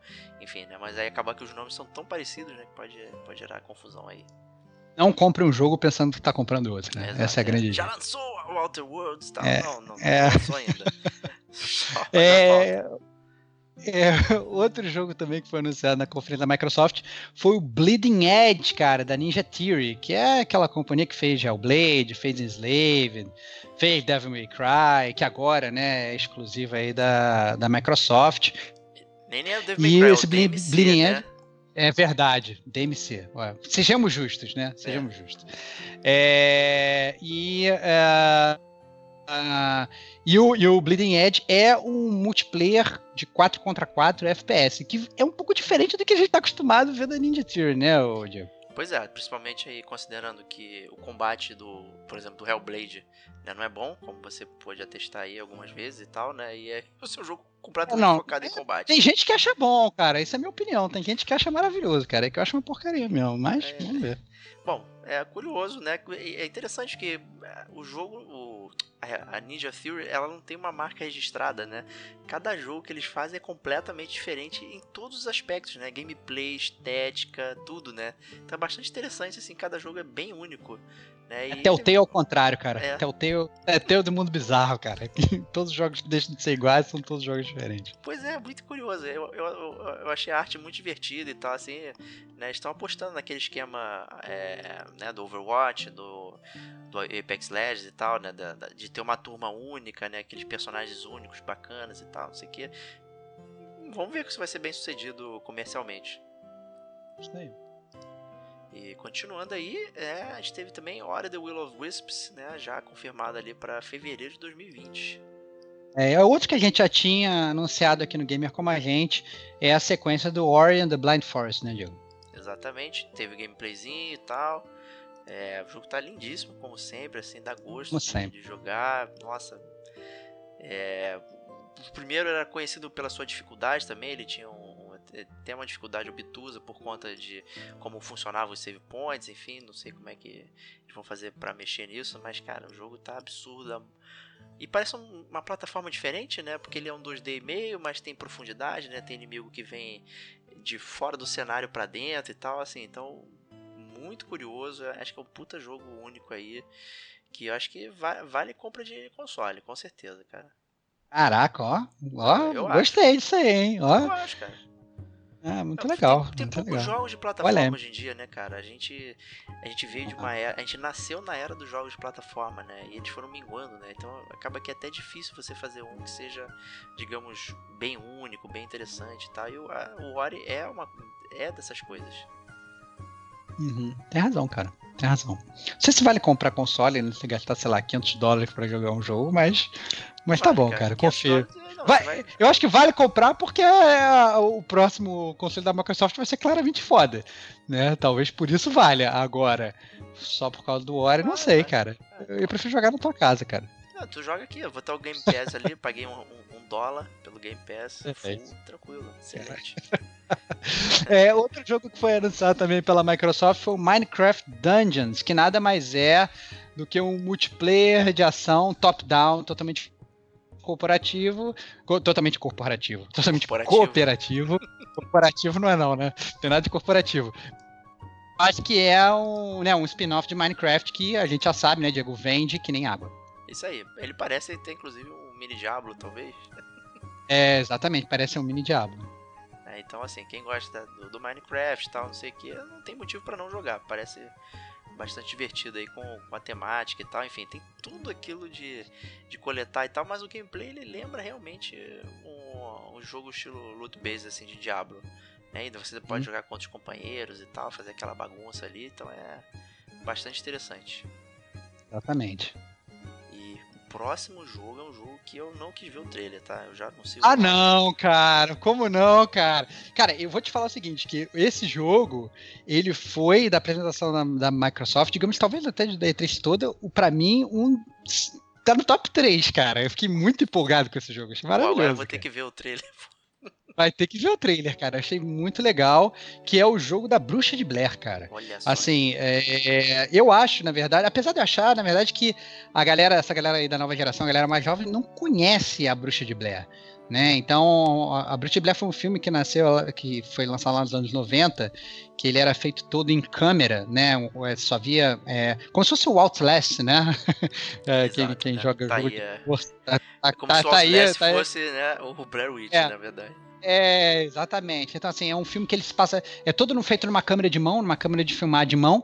Só que toda a estratégia dele de lançamento é que falaram que, na verdade, essas, a filmagem ela tinha sido achada no meio da Isso, floresta. E eles simplesmente levaram aquilo para o cinema. Então as pessoas elas viam o filme de terror, que na verdade depois, né, eles, é, contaram para todo mundo que era mentira, que era ator, que era tudo, né? Mas é, é, eles lançaram falando como se aquilo fosse verdade. E todo mundo saía do cinema com o cu na mão, achando que aquilo era de verdade, que tinha bruxa de verdade, e todo mundo saía tremendo. Eu lembro que eu saí do cinema tremendo, cara, tremendo de medo. Então é um puta filme, inclusive, se vocês quiserem ver. Eu acho muito legal. E agora vai sair. O, tem até a continuação, só que a continuação é um lixo. Mas o primeiro Bruxa de Blair é muito bom. Inclusive, o final do filme, algumas pessoas não entendem e tal, mas tem que prestar atenção no meio do filme pra você entender o que, que é o final do filme. E o, o trailer eu achei muito legal, cara. Achei muito legal. Eu só não sei, a minha preocupação fica em como criar um gameplay realmente, digamos assim, engajador e que deixe você. É, sempre tenso, mas sem ficar tomando jump scare o tempo todo, porque essa é a temática do, do Bruxa de Blair como filme. Você nunca recebe um susto assim, mas você fica o filme todo tenso, preso na cadeira, com um gelado na tua espinha, né? E eu não sei como é que eles vão fazer isso pro jogo e como isso vai se transmutar para uma jogabilidade maneira para você jogar. Isso é que é importante, né? Porque vai criar um bando de inimigozinho para você ficar atirando. É. Não vai funcionar. Não vai funcionar, né? Assim, por exemplo, a gente viu o Resident Evil 7, que foi um jogo muito bom, a gente já até falou sobre ele demais aqui no Game como a gente, mas ele bota lá uns inimigos para você ficar atirando. Vai fazer a mesma coisa do Bruce Blair? Eu acho que não cabe muito na temática do jogo e no lore do jogo e no, no que é o conceito da Bruce Blair né? Que é essa coisa de tensão. Então eu estou muito curioso em como que vai funcionar esse jogo em termos de gameplay, mas se eles fizerem do jeito certo, vai ser um jogo muito bom. E o lançamento já está em cima, cara. 30 de agosto de 2019, cara. Tá, tá do lado. Tá em cima, tá do lado, mano. Enfim. É. É, eu, tudo que você me contou me parece interessantíssimo, mas eu não quero passar medo, tá? É... ah, com Ed. É, não quero, não quero. É, e então, prosseguindo aí, já que eu já tô borrado aqui, Blair Witch é muito bom, o filme é maneiro. É, o Xbox Game Pass é disponível aí para PC, né? E ainda sai a versão do Game Pass Ultimate, né? Que é você ter todo o package aí de, de coisas bacanas do, da Xbox em um pagamento só. Né? Ainda teve liberação aí de, de de, de, cupons aí de um dólar por três meses e tal, não sei o que, um real por três meses aqui no Brasil. Interessante eles não terem adaptado aí o, o valor, né? E, então assim, né, o, o, parece que é o pacote do momento aí, né? Você assinar e ter você vai ter lá jogar online e ter os joguinhos lá para pegar, né? Então acho que faz sentido, né? Inclusive tendo pro PC agora, você tem uma assinatura e joga no, no console e no PC, né? Então é. Faz total ah, sentido com o que eles estão pensando como, né, de parte da nuvem e tal, né? Você poder estar tá jogando no seu console e de repente continuar no, no PC e tal. Excelente isso. Eu acho que a Microsoft está fazendo tudo certo, cara. Não está fazendo absolutamente nada errado e eu acho que tá. É isso, cara. O Game Pass já foi uma, uma, uma puta jogada por parte deles. E obviamente lançar esse pacote está simplesmente unindo o útil ao agradável. Isso aí. É, outro joguinho aí anunciado no RPG, o Tales of Arise. Né, novo... Você que é um fã da série Tales of, né, cara? O jogo parece muito bonito, né, Diego? Pois é, né? Faz tempo, eu vou te enganar não, que faz tempo que eu não jogo um jogo da Tales of aí. É, tem Tales of Berserk que o pessoal até falou que era legal. Vira e mexe ele sai barato, mas eu fico, puta, não quero meter 80 horas de novo aí no, no RPG japonês e tal. Eu fico né, sempre atenção. Quase recomprei o Tales of Vesperia que saiu versão remaster aí com bônus e tal, né? Principalmente no Switch, para jogar deitadão e tal, parece a casa perfeita. Mas a série Tales of aí, ela, ela é, digamos, ela é até mais firme que o próprio Final Fantasy, né? Que ela sai com uma frequência até relativamente maior, né? Então tá aí mantendo. Tem todos aqueles né, personagens de anime exagerados, não sei o que, aquelas histórias de salvar o mundo, não sei o que, como um bando de amigos se unem não e tal para fazer isso e que então assim né aquela aquela coisa que você já sabe o que esperar mas sempre acalenta o coração acho que eu acho que eu gostei de todos os jogos da série of sem exceção assim. é, mais mais tradicional impossível né Gil? mais tradicional impossível é verdade o, a, e para encerrar assim a, a, apresentação da Microsoft, eles apresentaram, na verdade, outros um milhão de jogos. Se a gente parar aqui, na verdade, a gente vai ficar a noite inteira falando disso, mas teve Age of Empires 2, versão definitiva, teve Forza de Lego, né? teve Borderlands. É, teve Borderlands 3 que saiu, teve é, é, o Gears Pop, que eles já tinham apresentado antes, apresentaram de novo, que é o Gears of War com Funko Pop, mas teve um indie, cara, que eles é, apresentaram que eu fiquei estupefato, fiquei totalmente alucinado de vontade para jogar. E eu acho que esse, é, esse jogo, cara, não sei, cara. Eu não sei se chegou a ver, Diego. Acho que, é que o não. 12 Minutes. 12 Minutes, cara. O Não 12 vi. Minutes é um jogo, chama 12 minutos, né? Que ele é um thriller. Ele aparentemente eu acho que foi feito por um cara só, tá? É um jogo muito simples. Ele é um thriller sobre um homem em um loop temporal. Então, que, para quem gosta de filme, já viu o Dia da Marmota. gostei Pra quem, pra quem não é, para quem é mais, mais, mais, mais novo, tem o No Limite do Amanhã. No Limite do Amanhã, aquele do, do Tom Cruise, Sim, que ele fica o acordando toda hora. sabe Edge sabe, of Tomorrow. a gente falou sobre ele no DLC número 2 sobre bastidores do Game com a gente que por acaso eu tava ouvindo ontem Olha, que pra loucura. dormir, cara. É, não que dê sono, né, cara? Para não, não, isso, não, cara. foi por isso. Ah, bom, sempre tem que ouvir Ah. alguma coisa antes de dormir. Então, é, e, e o 12 Minutes, cara. Cara, depois você para e você vê o trailer espetacular. Começa com um. um- é, é um jogo que ele é todo top-down. Eu acho que ele se passa todo dentro de um apartamento, tá? E aí mostra. mostra Começa assim com um homem jantando com uma mulher. É tipo, sei lá, aniversário de namoro, alguma coisa assim. E ela tá dando um presente pra ele. E ele fala pra ela assim: Olha. É, eu já entendi o que você tá falando, o que tem no presente é isso, isso aqui, mostrando na verdade que ele já viveu aquela cena ali um milhão de vezes. E ele fala: agora cala sua boca, que vai entrar alguém aqui por essa porta e me conta direito o que está acontecendo, que você não tá me contando as paradas que você tem que me contar. Esse cara vai entrar aqui e vai matar a gente, cacete a quatro, e do nada já começa a bater na porta, entendeu? E aí entra o cara, vira uma briga, e aí vai dando vários flashes de como se fossem várias coisas que podem acontecer, mas ainda assim dentro do mesmo apartamento, que parece como se fosse uma sala, um banheiro, um quarto, entendeu? Um ambiente super fechado. E aí eu não sei como é que eles vão fazer esse loop temporal, se vai ser uma coisa que vai realmente durar 12 minutos corridos e tal, ou se 12 minutos é simplesmente o tempo que dura até, sei lá, o cara morrer, ou até, sei lá, o loop resetar, etc. Mas eu fiquei muito empolgado, cara. Muito empolgado com esse jogo indie. Talvez, de todos os trailers que eu assisti, foi o que me pegou mais de surpresa. Mais até do que Keanu Reeves em Cyberpunk, o Cacete A4. Eu vi esse trailer e eu fiquei completamente embasbacado. Eu tô vendo agora. E realmente. Olha, parece- Cara, sério, tu me ganhou em loop temporal. Já de Cara. É, e eu acabei de ver aqui que ele tá sendo apresentado pela Annapurna, né, e tal, a, a publisher, né, e ela, essa publisher também tem botado muitos jogos bons aí, que chega a disputar com a própria Devolver aí, em jogos únicos e tal, assim, cara, tô muito vendido pra esse jogo, sério. Depois vê com calma. É porque a gente tá gra- gravando um cast do Gamer como a gente que não é muito zoar. A gente tá gravando praticamente ao vivo, sem ser ao vivo, mas não vamos editar nada, vamos botar tudo no final. Às vezes, quando tem isso, a gente, a gente até para. Uma, um ou outro vai lá ver o trailer, depois a gente corta fora da edição. Mas, mas depois, Diego, quando tiver um tempinho, para pra ver com calma esse trailer, com som e tal, surround, essas coisas todas, que você vai gostar bastante, cara. E depois a gente eu comenta. tô vendidaço, meu Deus, cara, que parada foda. Né? E falando em parada foda, infelizmente elas acabaram e agora a gente vai começar né, a apresentação da Bethesda. Cara, a, a Bethesda, cara, ela começa a apresentação dela falando sobre o update de graça do Fallout 76, cara, onde aparentemente eles vão adicionar NPCs finalmente, né, com Meu diálogo. Deus, é, incrível, uma main quest. Não, assim, assim, eles vão eu acho que eles vão tentar fazer o que fizeram no Man's Sky, né? Que lançaram um jogo horrível e depois foram remendando, remendando, remendando até virar um jogo minimamente aceitável. Então eles vão fazer o que Fallout 76, lançaram um jogo bem fraco, mas agora vão falar, todo mundo falava, cara, que, que jogo é esse mundo aberto que não tem NPC? Agora eles vão lançar NPC, vai ter uma main quest nova aí para você poder fazer, com a A4, anunciaram que vai ser free to play, né, várias mudanças é, relevantes, principalmente com a, o anúncio mais bizarro, talvez, é que eles vão botar o modo Battle Royale no jogo, porque, por que não, né? Por que não? Why cara? not? Por que não botar um modo Battle Royale nessa parada? É, cara, vamos botar Battle Royale com Nuke, né? Joga cada um joga um Nuke, né? E eles perdem completamente o sentido do que é um Fallout, né? É, exatamente.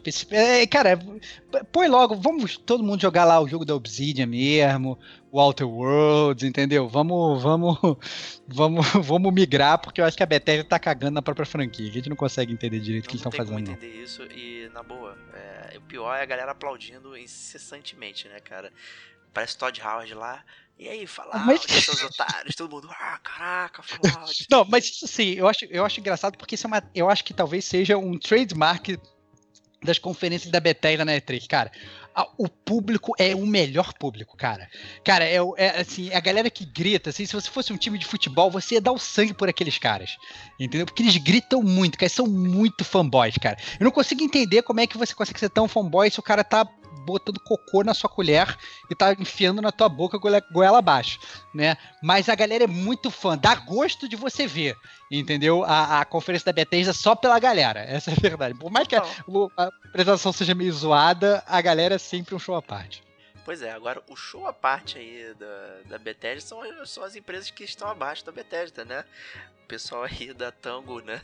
Que trouxe Evil e tal aí, do Shinji Mikami, aí vem com Ghostwire Tokyo, né? A, a menina lá, Ikumi Nakamura, aí, que seria uma aprendiz aí do Shinji Mikami, apresentou aí, se tornou inclusive, né, a queridinha da internet, aí todo mundo ficou, inclusive, bastante empolgado, falando que ela traduzia muito bem aquele efeito de você apresentar um jogo e estar empolgado com o próprio jogo, sem ser aquela coisa muito, digamos, retraída, né? Como o desenvolvedor Fake. é, né? É, Ou é, com exatamente. muito. Os suits, né? Os engravatados também chegam e. Ó, esse aqui é o melhor jogo do universo, não sei o que, papapá. Ela chegou simplesmente empolgada, trazendo lá o conceito que ela quis trazer. E, ó, obviamente, é um jogo que talvez eu pule, né? Porque é um jogo de terror, né?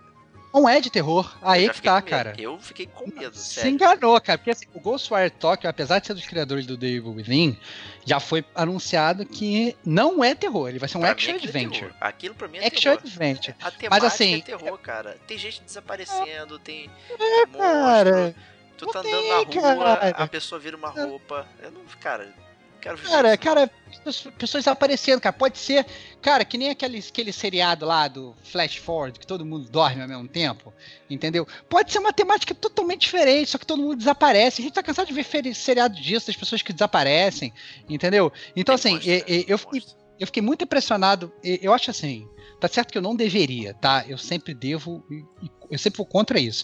Mas eu fiquei muito impressionado pela qualidade da CG, cara, da computação gráfica do jogo tá não era não era pra isso acontecer mais, sacou? É porque isso é, é o mais conhecido engana trouxa, né? Desde o do, do Dead Island, a gente sabe que a gente já não pode mais confiar nessas paradas, mas eu fiquei completamente embasbacado e querendo saber mais sobre o jogo só pela CG, né? É, e fiquei bastante curioso sobre como vai ser o gameplay, né? Porque se não vai ser de terror, como foi anunciado, né? E ao contrário aí do medo do Diego, eu, eu fico curioso de como vai ser e como vai ser é, realmente a jogabilidade, como a gente vai fazer para jogar o Ghostwire Tokyo.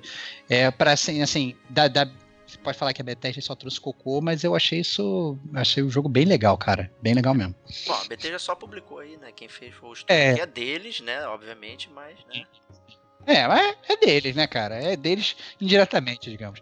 É outro jogo também que foi anunciado pela Bethesda é mais um jogo sobre time loop. Esse eu acho que não tão empolgante quanto 12 Minutes. Na verdade, pra mim não cheguei nem perto.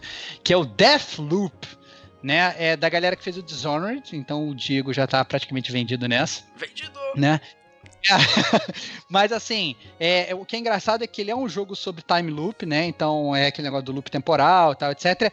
Mas são dois. O jogo gira em torno de dois personagens opostos, né? Um homem e uma mulher, né? E os dois estão nesse loop temporal querendo se matar né? O trailer parece bom, mas eu sinceramente não tive a menor ideia de como vai ser o gameplay. Você vai escolher um, você vai escolher o outro, você vai controlar os dois, né? Como é que vai funcionar, né? Porque dá para ver claramente como é que funcionou o trailer, né? Que sei lá, mostra um, um, personagem matando o outro, aí meio que reseta, aí o personagem já sabe como é que ele vai ser morto, aí ele evita aquela morte e aí mata o personagem que tinha matado inicialmente, e aí aquilo fica meio que resetando, e aqueles esses trailers novos, né? Que é sempre muito corte de imagem, Isso. né? É, é, é parada muito rápida, você não entende direito o que tá acontecendo e tal, que tá muito na moda hoje em dia. O trailer pareceu bem engraçado, bem engraçado não, né? Bem divertido, no sentido de, de, de, de, diversão, não de alegria, mas de diversão mesmo. Mas eu fiquei bastante realmente curioso também como vai ser o gameplay. Eu acho que não tanto quanto o Time, o 12 Minutes lá da Microsoft, mas é, como você falou, né, Diego? Loop temporal, né? Loop temporal da galera, da galera do Dishonored. Fala aí. Não, pois é, parece assim, eu realmente fiquei interessado, apesar de não saber exatamente do que se trata, né, como você disse. Eu, eu às vezes eu me perco só pela estética, então eu gostei do do, do, logo e tal, sabe? Essas besteiras que não tem nada a ver, que não define o jogo. Mas me lembrou, talvez, um Spy versus Spy de tiroteio, né? Um contra o outro ali, talvez tentando se atrapalhar. Parece que tem as forças do caos e da ordem, né? Lutando, não sei o que, cada um representa um, enfim, tem um lero-lero lá. Mas, obviamente, tem um ceticismo aí, porque eu quero esperar o gameplay. Se né, a galera do Dishonored, de repente, podem reaproveitar alguma coisa no sentido de, de manter aí a estrutura do Dishonored, né? Ou fazer um, é, um Immersive Sim ali e tal, em primeira pessoa, com poderes e tal, não sei o que, mais arminhas, né? Esse aqui tem arma de fogo, né? O, o Dishonored não tem, no caso, né? Então, exceto aquelas, aqueles revólveres, né? De, de uma bala, né? Mas é. parece interessante. Eu realmente... Esse tô curioso para saber mais aqui. É, parece interessante, a gente não sabe realmente se eles vão chupar o gameplay do Dishonored, mas um que eu acho que eles vão chupar é o outro lançamento que é o Doom Eternal, né? Já confirmado aí para o dia 22 de novembro, né? Seguindo aí é, os passos desse reboot recente que a gente teve do Doom, que foi super aclamado pela crítica. E agora esse Doom ele promete que você não só vá pro, pro inferno, mas como você vai pro céu também matar anjos. Não sei muito aí, como é que isso vai funcionar, não. Aí. É, cara. Mas assim, vendeu bastante o Doom, né? Aí o pessoal gostou bastante. Obviamente, eles não iam, né? A vaca leiteira ainda tem leite para dar. Então vamos ver como é que vai ser esse novo Doom aí. Pois é, um jogo, pô, Doom 2016 lá super polido, bem interessante. Com, pô, sabe, o gameplay frenético, rápido, é, ele, nem, não tinha nem preocupação de bala, sabe? Você fazia os combos de Carnage lá, matando um inimigo atrás do outro, sua arma se recarregava. Porque é isso aí, cara, é uma parada completamente arcade, né? De você fazer mais pontos e tal. Né? E com essa parada temática aí do Doom, né? Só que o Doom nunca foi tão bom assim, né, cara? Do jeito que tá hoje, né? Então. É. Não, mas isso é bom, né, cara? É você bom, pega um jogo que antes não era tão evoluído e passa a se tornar um jogo arcade legal e viciante, eu acho maneiro, pô. Não, maneiro. O que o Doom é hoje é absurdo, cara. É absurdo. Ah, pois é. é. Outro jogo, na verdade, que eu acho legal falar da Bethesda é o Wolfenstein Youngblood. A gente já chegou a mencionar ele, salvo engano, no Gamer Como Agente News, é, rapidamente, que é um cop né, cara? Ele é um... A gente também falou no E3 do ano passado, né? Ele já tinha aparecido também. Verdade. Verdade, verdade. Que é um co-op shooter na, na, no mundo de Wolfenstein e dá a entender que você vai jogar o jogo todo em co-op. É, eu não sei como é que isso vai funcionar se você quiser jogar o jogo single player, né? Se, o seu, se você vai ter uma, uma inteligência artificial meio mula andando do seu lado. Mas, obviamente, para quem joga de jogo de co-op, curte jogar FPS e tal, essas coisas, é um prato cheio, né, Diego? Pois é, total, né? E o mundo Wolfenstein é maravilhoso, muito divertido, com, digamos, um senso de humor né, bem caricato, bem irônico aí com essa questão do, dos nazistas né, vencendo a guerra e tal. Então, assim, cara, podendo jogar em copo com seu amigo e um cop feito, desenhado para isso, né? Ou seja, as fases com certeza vão ser montadas para que você jogue com uma segunda pessoa, né? Não vai ser pensado depois, né? O jogo é literalmente isso, né? Então, promete bastante, hein? Tô muita vontade de jogar. Adorei o Wolfenstein New Colossus, cara. É, exatamente. Uma coisa que eu acabei pulando aí sem querer da nossa pauta é que a própria Bethesda anunciou também é, o Orion, né, cara? Uma nova tecnologia de streaming. Né? Ou seja, cara, é, é a tendência da nova geração, né, Gil? Pois é, exatamente. Aí a Bethesda também investindo aí em tecnologia, não só em jogos. Né? Então vamos ver como é que, que eles vão fazer com isso aí, né? Como é que eles vão fazer para divulgar é, os jogos dele, deles e tal, assim, usando essa essa questão do stream e tal, né? Mas vai ficar mais para frente aí, mais informações aí. Foi só aquela parada uns malucos suits, né, falando lá os lero lero lá e tal. Então assim, é stream para mim, cara, eu eu tô completamente cético, sabe? Eu não, não confio em nada ainda por enquanto. Eu não consigo é. visualizar. É. É, o... a gente, na verdade, eu estava esperançoso na, na conferência da Bethesda porque eu queria saber se eles iam dar mais notícias, né, sobre o Elder Scrolls novo, sobre Starfield, que nada mais é do que o Elder Scrolls né, na, no espaço, né, Sky, Skyrim no espaço e tal. Eles simplesmente anunciaram que eles estão trabalhando ainda e a única coisa que eles anunciaram nessa temática foi o Elder Scrolls Blades, que é o nada mais é que um Skyrim fake para o Nintendo Switch onde você vai ter motion controls do Joy-Con para você bater e tal, então você vai ficar balançando o controlezinho para bater. Né? E, e, foi isso. Mas o Blaze eu acho que ele tinha saído em 2018 também. Sim, sim, é, sim, sim. Foi, sim. tinha sido anunciado no ano passado e tal. Eu acho que tinha saído pra, pra tablet, né? iOS, Android, não sei o que. Sim, mas, sim, sim, mas é que anunciaram pro, pro Switch agora, né? É, então, é o mais, mais essa, próximo essa... de um portátil aí, né? É, o mais próximo de um portátil, é exatamente, isso aí.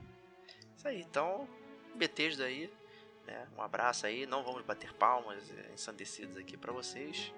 Né? E vamos migrar aí para Devolver Digital, né? Que sempre mostra aí umas paradas bastante interessantes, com apresentação muito bizarra e tal. Eles têm um jeito muito único de, de se colocarem aí no mundo, né, Starbucks? Exatamente, é muito curioso.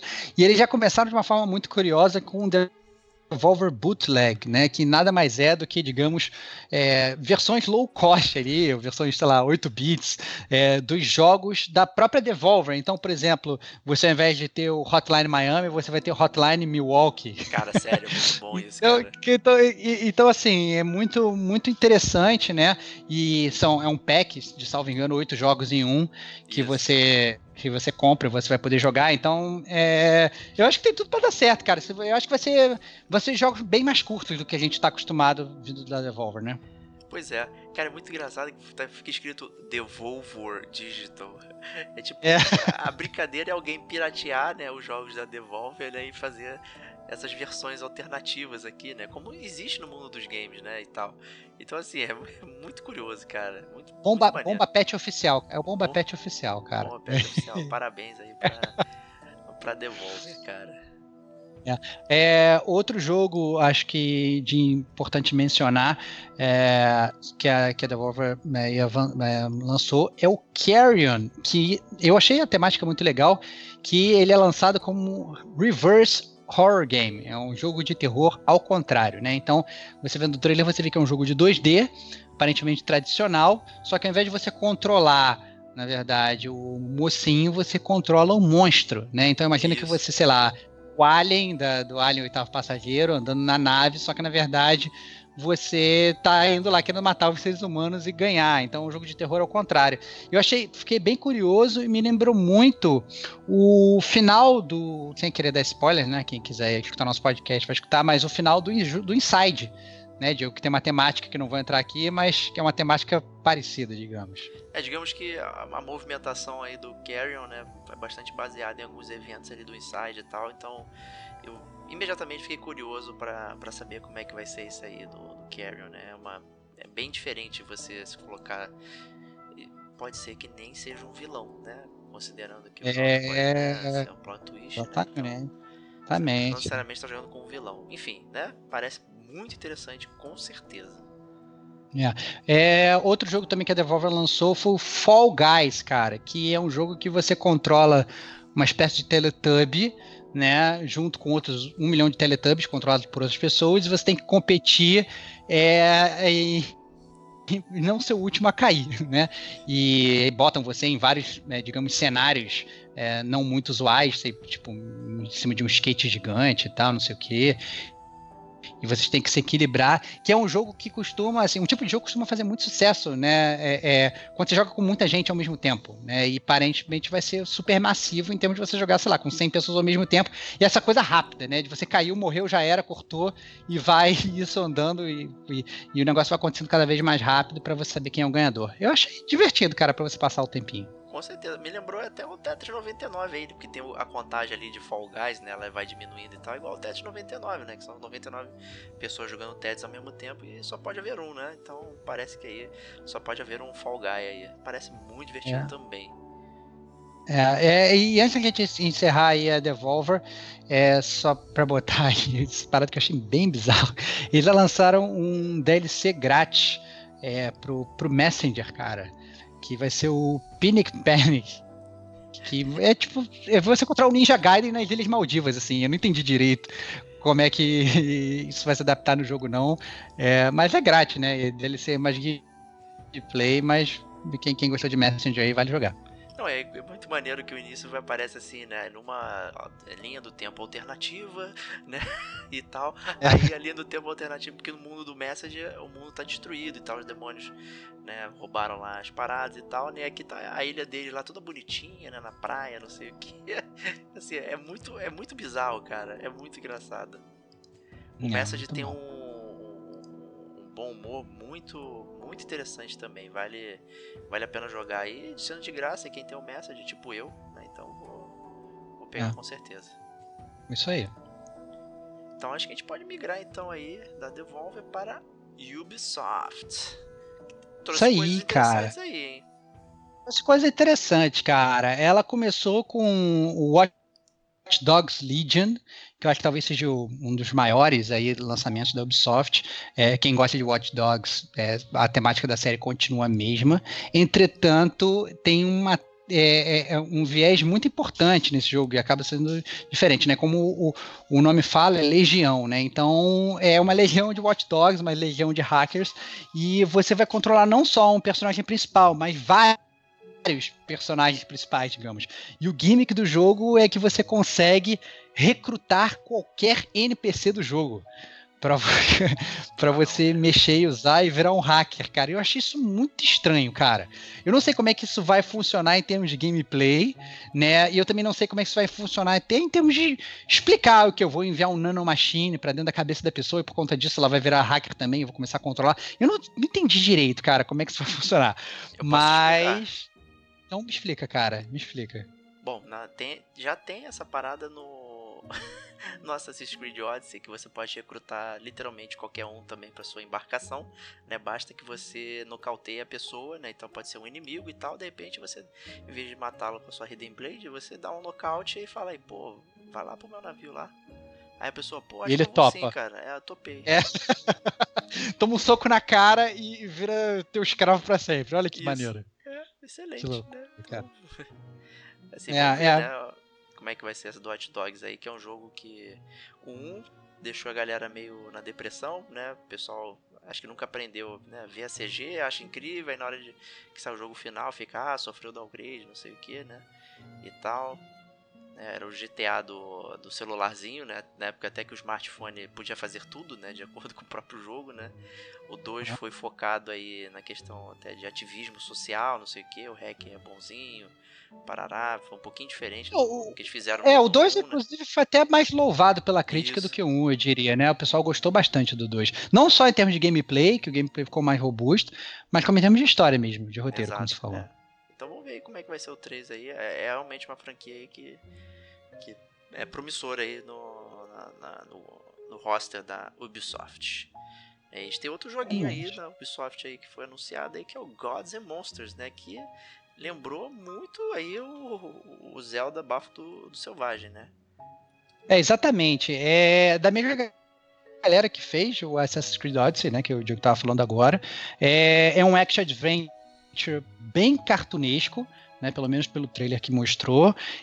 E você, né, embarca numa aventura de sessão da tarde para salvar os deuses gregos, né? Eu não sei se ele vai ter uma temática é, mais infantil para apresentar a mitologia grega para a galera, né? Não, não imagino que vai ser tipo um God of War da vida Não, né?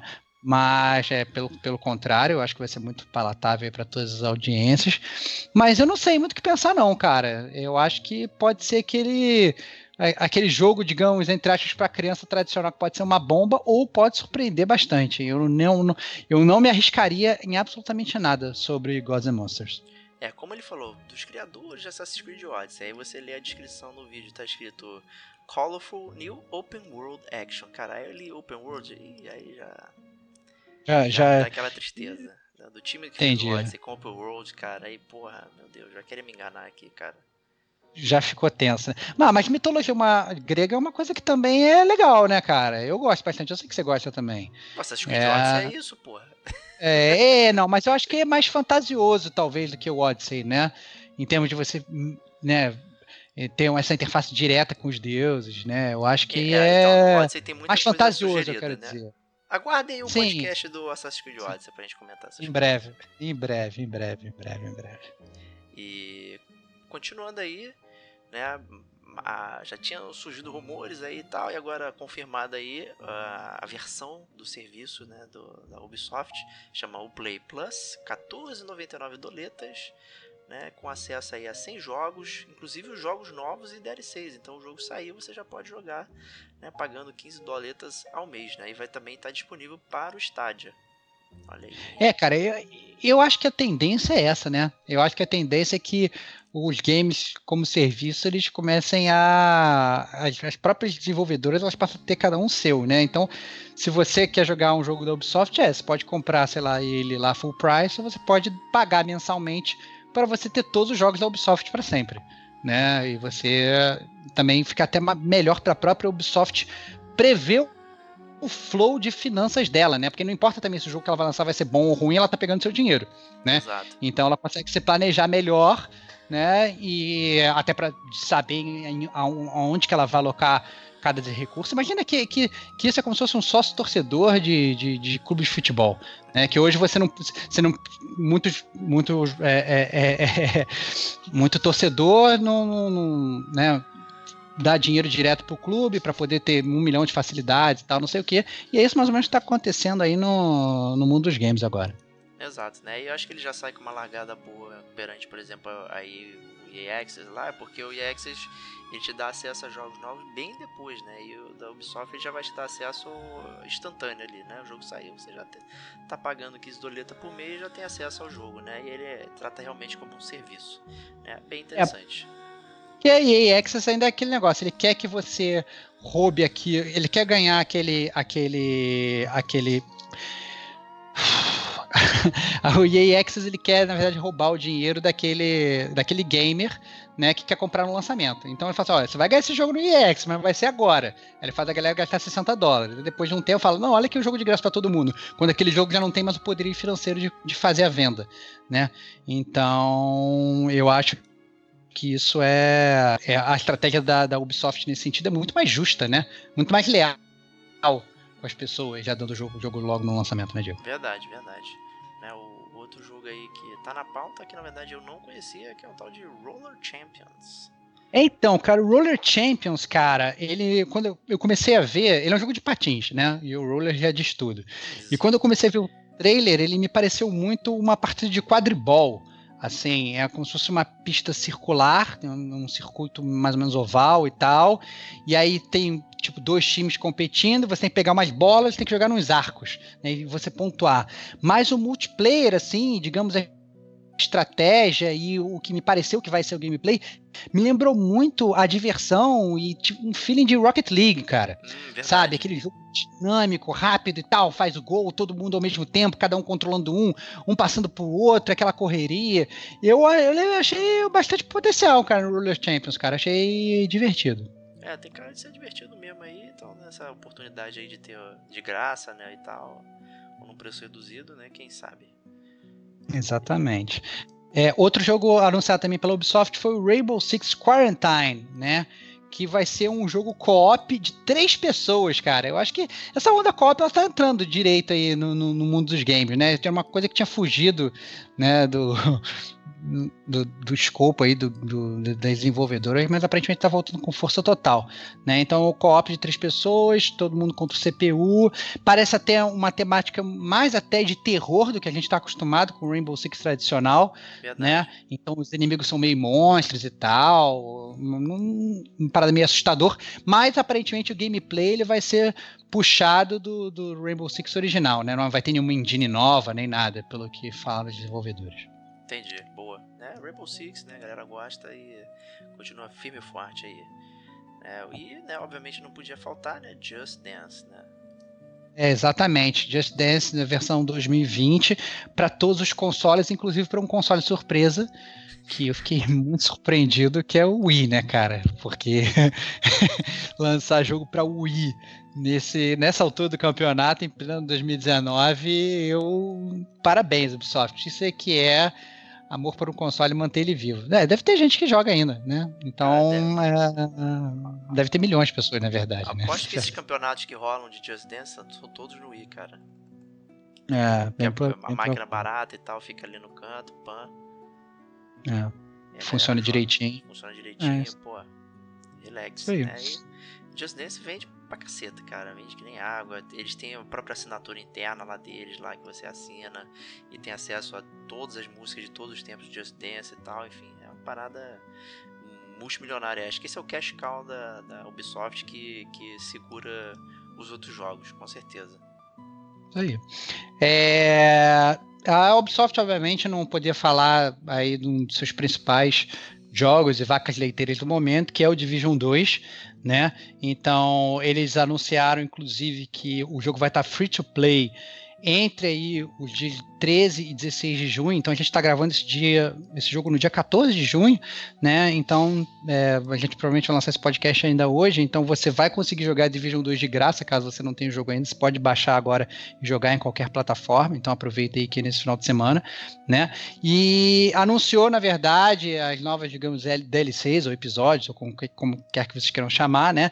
Saindo de Washington DC, né? E, inclusive anunciaram que o terceiro update desse vai te vai voltar o jogo para Nova York. Olha né? Então, uma, uma notícia muito legal, mas não tanto legal quanto o filme, né, Diego? Falei. Eu não sei nem o que falar, cara. Pra que que é isso? Cara? A gente já fez um podcast inteiro falando sobre games e filmes, não sei o que. É, por que que Division vai ser um filme, né? Eu até é, tava comentando outro dia que esse filme lembraria aquela série do Olympus Has Fallen, do Garrett Butler, hum. sabe? Né? Uhum. Tal, assim, enfim, me, me chama muito a atenção. Que parece bastante parelho os Estados Unidos destruído, né? Mas aí, inclusive, não só os Estados Unidos foi destruído, Londres foi destruído também nessa série, enfim, né? Tem toda a bagunça lá e tal. E, cara, o que que faz Division ser Division? Certamente é o gameplay. A galera tá lá para jogar com bala de esponja. Eu vou ter bala de esponja no, no filme da Netflix lá? Espero que sim. ah, cara, vai ser, um, vai ser um filme de ação tradicional, cara. Eu acho que é isso. Esse de ação tradicional.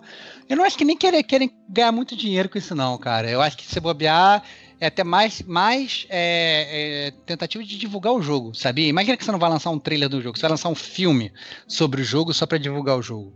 Eu acho que talvez seja mais nessa temática aí. Eu não acho que eles vão lucrar muito com essa parada, não. Não, também acho que não. Não, não acho nem que vai ser bom. Né? Não, se, se o filme for bom, foi porque o filme foi bom. Foi feito de uma forma que não tem nada a ver com o material base, né? Não faz sentido. Que isso, cara? Division 2 é bom, cara. Não, não, não, não é tá. No, no, no, o formato jogo, ele é uma coisa, né? Sim, a sim. temática do Division, por mais que né, o pessoal goste e tal, ela, ela, ela é muito replicada nos cinemas, né? Os filmes de ação, eles é, são coisas que aparecem o tempo todo lá, né? Então seria só mais um filme de ação. Né? Pode não ser só mais um jogo de ação, mas certamente seria mais um filme de ação. Foi isso que eu quis dizer aí. Confira lá o Games e Filmes lá para nossos maiores comentários acerca disso. Isso aí. É, para encerrar a Ubisoft, né, é, a, a, Ubisoft também confirmou o lançamento do Ghost Recon Breakpoint agora para o dia 4 de outubro, né? Então, se você gosta aí da série Ghost Recon, né, jogar co com os amigos e tal, é, o próximo a gente já tinha também falado sobre ele um pouco no Gamer Como a Gente News, vai lançar agora no dia 4 de outubro. E já vem e... com o ator também, né? Não é? O Breakpoint não vem lá com, com o Shane? Isso aí, vem com Shane, cara. Vem com Shane. É, então, muito legal, né? Quem, quem gosta da, da, da, série Ghost Recon, tá aí um prato cheio. Eu recomendo, inclusive. Acho bem divertido para você jogar com a galera, né? Jogar sozinho é insuportável, mas jogar com a galera é maneiro. E também teve um outro lançamento, quando eu vi, eu falei assim: esse é o jogo do Diego, cara. É esse o jogo que o Diego tava esperando. que, é o, é, que é o Assassin's Creed Odyssey Creator Mode, cara. Tudo que o Diego queria, um jogo do Assassin's Creed onde você vai poder construir suas próprias quests e elas, podem ser legais para variar. Fala aí, Diego. Elas podem ser legais eu posso me sacanear. Vou botar aqui nível 50, o Scale, aí eu não vou conseguir usar minha Hidden Blade para matar o cara, mesmo eu tendo me esgueirado. Eu acho que vai fazer sentido. Cara, eu acho, eu acho eu não sei, cara, como, como é que vai ser. Que ferramentas que eles vão dar para os gamers para construir as fases. Mas, sinceramente, eu acho que a criatividade dos gamers ela pode ser muito melhor do que desses desenvolvedores que às vezes fazem games super merdas. Entendeu? Então, eu. Se for uma parada meio que colaborativa, que você consiga fazer a tua fase, botar ela online, botar para outras pessoas jogarem, eu acho que pode até sair muita coisa boa, cara. Eu fora que na verdade é uma tática também da, da Ubisoft para as pessoas trabalhando de graça para ela, né? Então você é, compra um ser. jogo, todo mundo faz a fase de graça. Ela, inclusive, nossa, essa fase ficou realmente legal. Vou fazer uma fase parecida no meu próximo jogo, né? E aí ela ganha um milhão de desenvolvedores de graça, né? É uma tática boa, cara. E sinceramente acho que ganha todo mundo. Eu acho, eu achei legal, cara. Achei que você fosse gostar também, cara. Não, mas eu, não, eu, já deixei bem claro que eu não gosto de construir nada, cara. Nunca gostei do Little Big Planet, Mario Maker. Tô muito fora, como a gente falou no último news e tal. Eu não, eu não quero ah, construir ah, cara. nada, cara. Eu acho que você não precisa construir, você pode só entrar e jogar dos, a fase dos outros, cara. Olha lá. Não, não cara. É, é, eu falei, é Hidden Blade 60. Tem que fazer scale é, total. Não vai dar certo, cara. Enfim. Aceito, né? cara. Aceito.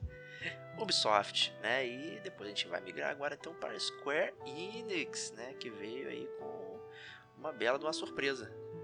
É, uma surpresa que a gente já, já esperava, né? Na verdade, né? Que é o Final. Eles deram mais aí, digamos, informações sobre o remake do Final Fantasy VII, né? Confirmaram mais uma vez que vai ser episódio, confirmaram mais uma vez que esse primeiro episódio vai ser só em Midgard, divulgaram, e aí sim, completamente bizarro, que esse primeiro episódio terá o tamanho de dois Blu-rays, né? Então, caralho, adeus HD, né? Se você quiser comprar essa parada digital e quiser ah, botar isso no, no, no, no teu console aí, se prepara, porque vai ser um jogo muito robusto, né? Anunciaram, né, que ah, é um momento perfeito para você que não conhece Final Fantasy começar a série, como é a temática de todos esses jogos de remakes de hoje em dia, né? Mas a surpresa foi que eles mostraram realmente mais do gameplay do jogo, deixaram lá uma versão para a galera jogar, mostraram o combate do jogo, né, que é um combate real time misturando com o ATB, né, que é o Active Time Battle. Então, na verdade, você vai fazendo button master apertando, sei lá, botão, botão, botão, botão, botão para bater nos inimigos, e enquanto isso você faz isso, você acaba enchendo também a sua barra de ATB, e aí quando ela enche, você consegue meio que pausar o tempo, né? Fazer um. Como é que esqueci o nome daquele jogo que você pausa o tempo para atirar, cara? É. você pausa o tempo ali mais ou menos, fica tudo meio que em slow motion e você consegue usar uma magia, usar um item e tal, etc. Mostrou que é um combate super dinâmico, você consegue mudar o personagem só apertando o botão, né? Então você clica é, no, no, direcional aí digital e você muda para outro personagem, e o gameplay dos personagens é bem diferente, você consegue ficar combando, você usa o ATB com um, muda para o outro, usa o ATB com outro, você vai combando, né? E mostrar um CG da, da, da Eric, da Tifa, um pouco de gameplay, esse que você não podia jogar, né? Mas mostrar um pouco de gameplay, o pessoal ficou gritando alucinadamente. A gente já sabe, né? A gente vai, vai ter que jogar, né, Diego? Assim, a gente, a gente tem nossas ressalvas e tal, Final Fantasy VII foi o primeiro podcast do Gamer Como a Gente, né? Foi o jogo, inclusive, que meio que criou a minha amizade com o Diego, né? O primeiro Verdade. jogo de videogame sobre o qual a gente conversou foi sobre Final Fantasy VII, né? No, quando eu resgatei o Diego naquele mar de lama que ele vivia. Então, assim, é, é, o, é um jogo que a gente tem muito carinho aqui do Gamer Como a Gente, Final Fantasy VII, óbvio que a gente vai jogar, mas a gente tem aquelas nossas mini ressalvas, né, de mexerem num produto que já era bom, talvez um produto que não envelheceu tão bem, mas um produto que era bom, E vamos ver como é que vai ser esse Final Fantasy VII para nova geração, né, Bate? Pois é. Sabe uma coisa que eles não anunciaram? Quantos episódios vão ser? É verdade. É verdade. é Assustador verdade. isso, né, cara? Tipo, o Midgar é, sei lá, 5% do jogo, né? É mínimo. Né? Ele vai vir. É. E agora estão vendendo aquela Pre-Order Now, First Class Edition, né? Vem lá o Cloud na moto, não sei o que, soundtrack, piriri pororó, Summon Matéria DLC, não sei o que. E aí, o que eu não entendi é se ali vai ver, tipo, pô, tu comprou essa aí, vai conseguir baixar as outras versões ou não. Eu acho que não, na verdade, né? Você vai comprar, pagar caríssimo só pra ter Ah. esse início do jogo, né? O que é bastante bizarro, né? Vai sair o, a, a segunda parte e aí vai ter outra edição Eu acho que oficial lá, né? E tal. Eu acho que eles anunciaram porque eles nem sabem, cara. Se bobear, eles vão fazer uma, uma edição, uma, um episódio para cada personagem do jogo, e cada episódio que você compra, você ganha um action figure. Um do Cloud, outro da Ares, outro do Bert, outro do Cid. E aí você vai ser obrigado a comprar todos, para ter todos os action figures. Mas assim, eu acho que. é, é, eu acho que eles não anunciaram porque eles não sabem. Eu acho que é o ponto principal. Eu acho que a, a ressalva, na verdade, uma das coisas mais legais do Final Fantasy VII era você estar jogando em Midgard. E quando você terminava aquela parte de Midgard, você percebia que o mundo era gigantesco, era muito maior do que aquilo. Isso você não vai ter no jogo, né? Você vai só ficar ali jogando dentro da cidade. Você com certeza vai terminar o jogo num cliffhanger absurdo. Né? Eles não, não só não anunciaram né, o, o Diego o número de episódios, como também não, adicionaram não falaram sobre a periodicidade. Nada, nada, nada. É, então você vai jogar essa primeira fase de Midgard e vai jogar o outro daqui a cinco anos. Caralho! Entendeu? Como é que vai funcionar isso? Né? A gente vai terminar de jogar o Final Fantasy VII Remake quando a gente tiver 70 anos, né? Deitado na cama do hospital, morrendo. Não rola, né? Então, assim, não tem muita lógica, assim. Eu acho que a Square tá pensando de um jeito que. É, sei lá, né, cara? Eu não sei muito, muito bem o que a gente Square tá esse pensando, não. já tiveram vários problemas, né, cara? Era um É, terceirizado cara. fazendo, aí voltou em house, o Tetsuya no é um bosta e tal, né? No É. palco ele só faltou ele tá com um milhão de cintos, né? Ah, cara, eu sabia que você ia criticar ele, cara. Eu Não. tava esperando. Ah. Fiquei surpreso de não ter sido, não ter sido tão rápido, cara. Nada, cara. Eu tava esperando ter ele um milhão de cintos lá na, na apresentação dele. Eu acho que ele só tinha três, sei lá. É, outra coisa que foi anunciada aí no, na, na apresentação da Square, e eu acho que sim, muito mais palatável, é o remaster, não remake, remaster, atenção, do Final Fantasy VIII. Né? Então vai ser aquele negócio, gráficos um pouquinho melhores, suporte de troféu, aquelas coisas que a gente já está acostumado, estava querendo há bastante tempo. Né? Uma coisa que eu fiquei até bem surpreso deles mandarem, porque rolava aquela lenda de que a Square tinha perdido o código do Final Fantasy VIII, é era por isso que mesmo. Eles, pe- eles pegaram a versão do PC até também, Pois pra é, fazer pois isso. Saiu até uma reportagem, eu tava lendo, acho que foi ontem ou hoje de manhã, é, que eles estão com uma dificuldade enorme de resgatar os jogos antigos de Final Fantasy pra botar no- nos serviços online e tal, por conta de É, não ter os códigos. É, tá faltando curadoria aí, tá faltando curadoria aí na, na Square, né, Diego? Pois é, o nego fala que o Final Fantasy é um jogo que salvou a empresa e tal, não sei o que. E aí, onde é que botaram isso aqui? Ih, rapaz, levaram no lixo lá na década de 80. É, bizarro. Já, daqui a pouco vira petróleo já aquela merda.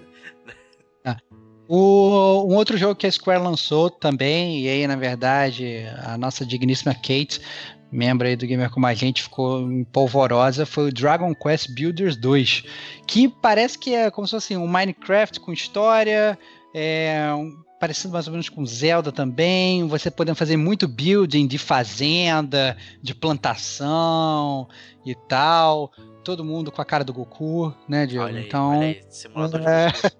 Simulador de Goku. Simulador de Goku na fazenda, cara. Quantas, quantas cenouras você consegue plantar em um minuto? É isso aí, pra quem gosta de, de construir e tal, não sei o que, essas brincadeiras, é prato cheio, cara. É, o- é o jogo da fazendinha mesmo. Eu, É. honestamente, eu, eu não, não curto muito não, pra ser bem, bem sincero. É, outro jogo também anunciado pela, pela Square foi o Outriders, uma 9P aí do estúdio polonês People Can Fly. É, falaram que é um shooter, né? Porém, só mostraram uma, uma ceninha de computação gráfica, sem nenhum gameplay. A cena de computação gráfica boa, né? Mas nós já sabemos, não vamos cair nessa até ver mais do jogo, né, Bad? Bom, pelo menos os bonecos eram bonitos, ao contrário da do da outra computação gráfica que anunciaram aí, que foi a do Avengers, né? Caraca, cara, então isso foi bizarro. Assim, o, o Avengers, eles anunciaram o Marvel's Avengers, né? É, published pela Square, mas ele é da Crystal Dynamics, né? A gente já jogou em alguns jogos da Crystal. É, a gente não viu game, eles não apresentaram gameplay, mas teve o gameplay secreto. Inclusive, eu recebi uma filmagem do gameplay secreto no meu WhatsApp. Olha só, hein? Totalmente bizarra, depois até te passo, não tive tempo de passar ainda. É, eu recebi voltando do trabalho, mas é uma parada assim que o nego botou claramente um celular dentro de um moletom e levou dentro Nossa. do bolso e tal. Parada muito zoada, não dá nem para você ver direito o jogo, mas, mas já, já tá rolando assim gameplay, então o jogo tá ro rodando. É, é o jogo do, dos Vingadores que todo mundo é, estava esperando. Será? Não, não, não muito o que eu esperava. Eu estava esperando que fosse uma coisa que nem o Marvel Ultimate Alliance, né? Mas hum, pelo menos nesse princípio não vai ser, né? Vai ser um multiplayer co-op, quatro jogadores e tal, mas vai ter pouquíssimos personagens no início, então vão ser só realmente os Vingadores, então você vai ter o Capitão América, o Thor, o Hulk, a Viúva Negra, o Homem de Ferro, né? Lançamento agora em 15 de março de, 2000, de maio, desculpa, de 2020. Então falta aí menos de um ano, né? E eles anunciaram uma coisa legal, né? Que todos os outros personagens que, que em teoria eles vão lançar vão ser de graça, todas as DLCs que eles vão lançar também vão ser de graça, eles só vão realmente cobrar por itens cosméticos. Então, se você quiser, sei lá, pintar a tua armadura do Homem de Ferro de azul, aí sim você vai ter que pagar. Né? Ah, e aí teve também a entrevista com o Nolan North, que é o, o, o Drake, né? o Nathan Drake, que vai ser o Capitão América. É, teve uma entrevista com todos, né? O Troy Baker e tal, com a galera toda no palco também. Eles falando sobre os personagens, como é que eles iam viver e tal, enfim. É... Os outros são passáveis, né, cara? Eu citei porque o único que importa aí. Troy cara, Troy... é o, é o Joe, cara. Cara, o Troy Baker, ele fez o Joe, beleza, mas todos os outros papéis dele foram, foram meio que esquecíveis, cara. Sei lá, eu acho que o Troy Baker é meio bosta. Que isso. Eu acho, eu acho, cara. Eu acho bosta. Bom, enfim, eu só escuto em português mesmo, então bora. ah, e assim, quem eu acho importante salientar do Marvel's Avengers, né? Isso foi sim também é, aventado aí pela Square Enix aí em alto e bom som, é que o conteúdo do jogo vai ser lançado por vários anos. Né? Então é mais, é mais, um desses jogos prometidos aí para serem jogos eternos, milhões de fases, milhões de, de, de, Avengers e tal, até que obviamente eles percam o direito da licença e o jogo seja tancado, né? Mas aparentemente é isso. Vamos ver se realmente vai se sustentar. O pouco do gameplay escondido que eu vi pareceu razoável, né? Mas eu tava querendo uma coisa muito maior, cara. Eu tava querendo um, um Marvel Ultimate Alliance, gráficos maravilhosos, todos os personagens da Marvel para jogar, e não só né, cinco personagens pingados. Mas, Bom, se você quer jogar o Marvel Ultimate Alliance, você joga o Marvel Ultimate Alliance, que, que ele tá lindíssimo ah. com vários personagens. Nova geração, era nova geração, cara. Eu queria, sabe, eu queria. Ele tá na nova geração, sei tá lá. Switch, cara. É, tô ligado, tô ligado. Você tá sendo hater aí. Mais ou menos. Médio. Eu, eu assim, eu odiei a arte do Avengers, cara. Não, não engoli. Mas você queria o quê? Que fosse igual ao filme? Você queria que fosse igual ao filme? É igual ao filme. Ah, Os personagens eles, não, não, estão é. iguais não sendo iguais, cara. É isso que é bizarro. Não. É, tá, tá a mesma estética de roupa e tal, essas paradas, mas com a cara diferente. É isso que você se incomodou. Eu me incomodei muito, porque ele não tá em lugar nenhum, parece uma cara genérica, parece um boneco do Skyrim lá, sabe? Entendi. Não, não curti não, honestamente. E só mostrar aquele game, aquele trailer ali, assim, enfim, né? Pra mim aquilo não é absolutamente nada. É, yeah. Como você teve acesso aí a uma informação secreta, né? Teve algumas pessoas ah. falando, ah, eu, eu, eu vi o gameplay. Sai logo que acabar. É, vou te passar logo que acabar o cast pra tu, pra tu me dizer o que, que você acha. E é isso aí, de Square Enix, né? E vamos finalizar aqui a E3 com a Nintendo. É, então a Nintendo anunciou a sequência aí do Zelda Bafo do Dragão. Bafo né? do, não, do Selvagem, rapaz. Opa, bafo, bafo do dragão, cara. Não sei de onde eu tirei isso. O bafo do selvagem falando que já está em desenvolvimento.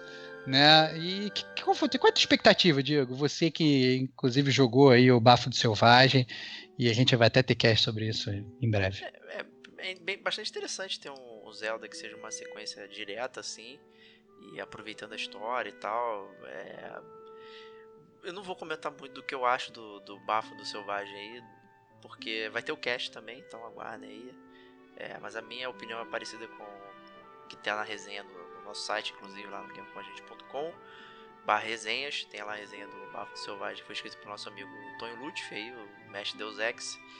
Mas é, eu tô, tô, Cara, eu com certeza vou jogar, porque eu gosto muito da série Zelda e tal. Acho que é um jogo que merece estar ali. Minimamente ele atrai as pessoas, com certeza. Então eu tô curioso para saber o que diabos eles vão continuar, né? Já que o foco do, do Zelda nunca foi, digamos, a história per se, né? Na, a narrativa e tal, a estrutura de jogo. Sim, sempre, né? Aquele senso de aventura, não sei o que. Então é sempre um Link novo, uma Zelda nova, né? Você tem sempre os mesmos personagens e ambientes diferentes, fazendo coisas diferentes, né, e tal, e você tá na, naquela aventura bacana e bonita ali e tal, e de repente você tem um jogo que é diretamente continuação aí, né, a gente já teve uma, né, que foi o Majora's Mask também ali, que é a continuação lá do do Ocarina, que foi um jogo bastante sombrio, pouco entendido pelas pessoas também e tal, enfim, o pessoal tá falando que o Bafo 2 também vai ser sombrio e tal, não sei o que. Então vamos aguardar. Acho que a Nintendo mandou bem em anunciar isso aí e botar várias diquinhas, né? No... Então para quem jogou o, o, primeiro e tal e sacou várias paradas, né? Então o jogo, esse trailer aí de anúncio tá, tá cheio de, de easter eggs. Não veio Game Pass, né? Não veio código veio. Game Pass, nem nada, mas, mas veio easter eggs para quem tá para quem tá atento. Atenção para as ruínas aí que tem mais serpentes e tal aí. É, seguindo a Nintendo, a Nintendo né, surpreendeu aí e confirmou Witcher 3 pro, pro Nintendo Switch, né, Diego? Isso aí, cara. É, vai vir num cartucho de 32 GB aí, né, que é literalmente o tamanho do, do, da memória interna do, do Nintendo Switch. E reza a lenda, né, o pessoal lá falou que não vai ter nenhum tipo de download extra, então o que vier no cartucho você já, já pode usar. Eu imagino que a versão digital deva ter o mesmo tamanho, né? Então provavelmente vai exigir que você tenha um, micro SD extra ali para poder abarcar o jogo, né? Então, obviamente, né, vamos perceber, já tem aquelas versões do Digital Foundry lá comparando as versões, não sei o que e tal, mas realmente é um feito, com certeza, é, o Witcher ali é um puta jogo e tal, enfim, maravilhoso. É. E quem não jogou, e ele... porra. É, pra quem não jogou, uma ótima oportunidade, mas o importante é que a Nintendo não para por aí. Né? Então anunciou também que vai lançar para o Nintendo Switch Resident Evil 5, Resident Evil 6, Nino Kuni e até Wily Isolation, cara. Olha que loucura. Pois é, ou seja, tá, tá pegando bastante coisa aí, botando no.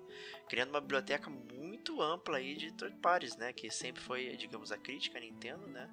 De só ter jogos da Nintendo, é só Mario, Zelda, Piriri Pororó, né? E as pessoas esquecem de contar que só tem às vezes um, um por geração, né? Um ou dois no máximo. Né? Então, uhum. interessante aí vir com esses jogos. A própria Ninokuni, acho que é uma boa oportunidade de jogar o primeiro.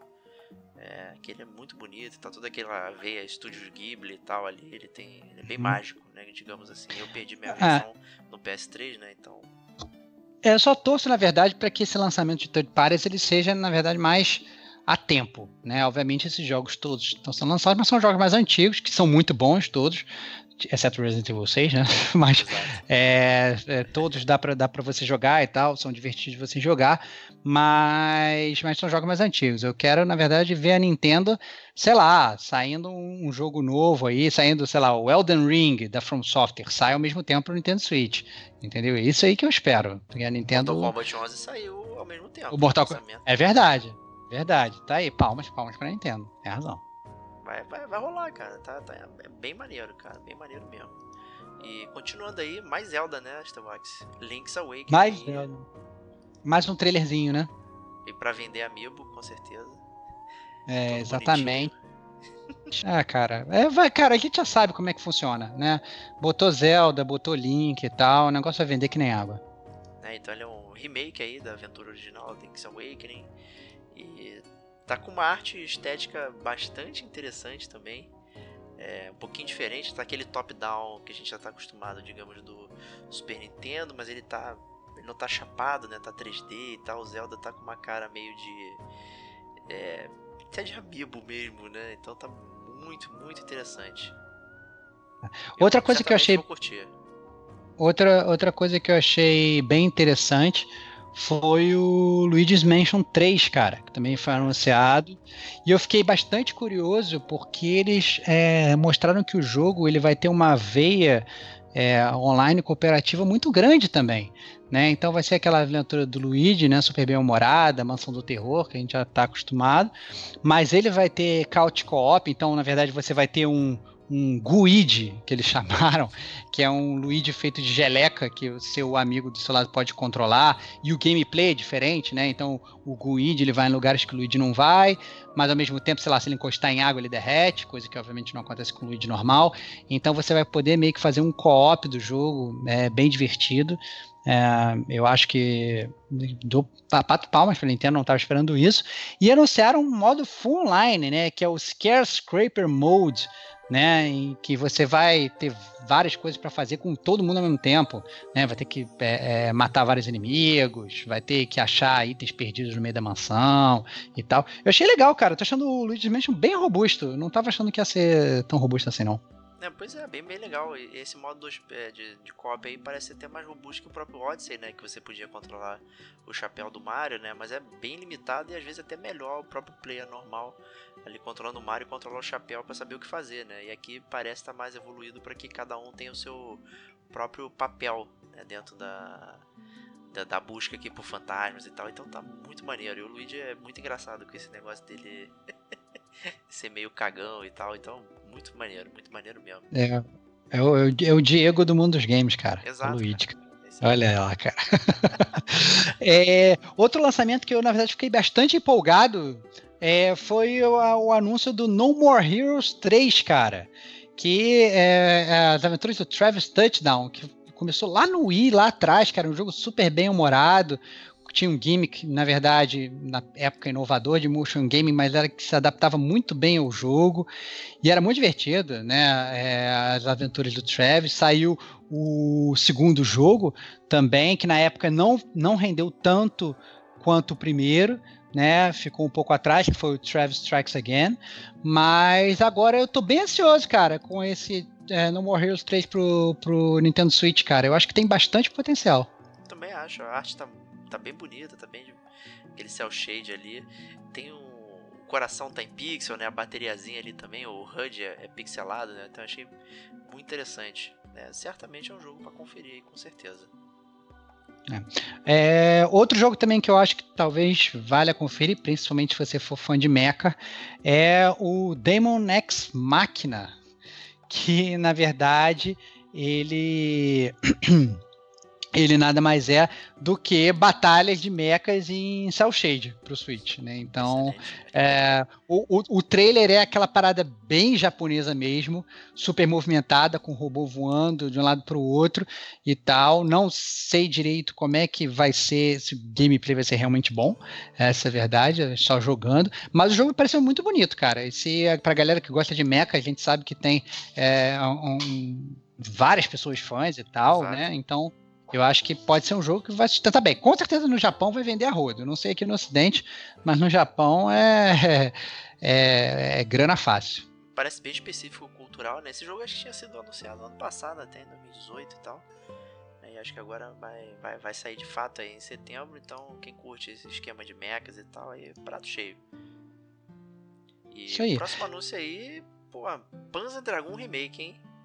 Cara, fiquei bastante surpreso. É, Panzer Dragon era um jogo que eu gostava muito, cara. Joguei muito Panzer Dragon, achava muito difícil na época. É, e é, é, muito legal, né? Essa, essa ideia de você domar um dragão, você né, montar um dragão e cavalgar por aí. É, eu gostava muito, muito, muito. E tô ansioso, cara. Eu acho que se eles fizerem, né, botarem um pouco de carinho no jogo, pode ser um jogo bem legal. Pois é, pois é, isso aí, né? Como treinar o seu dragão funciona e tal. Então, esse aí certamente está no meu wishlist, com certeza.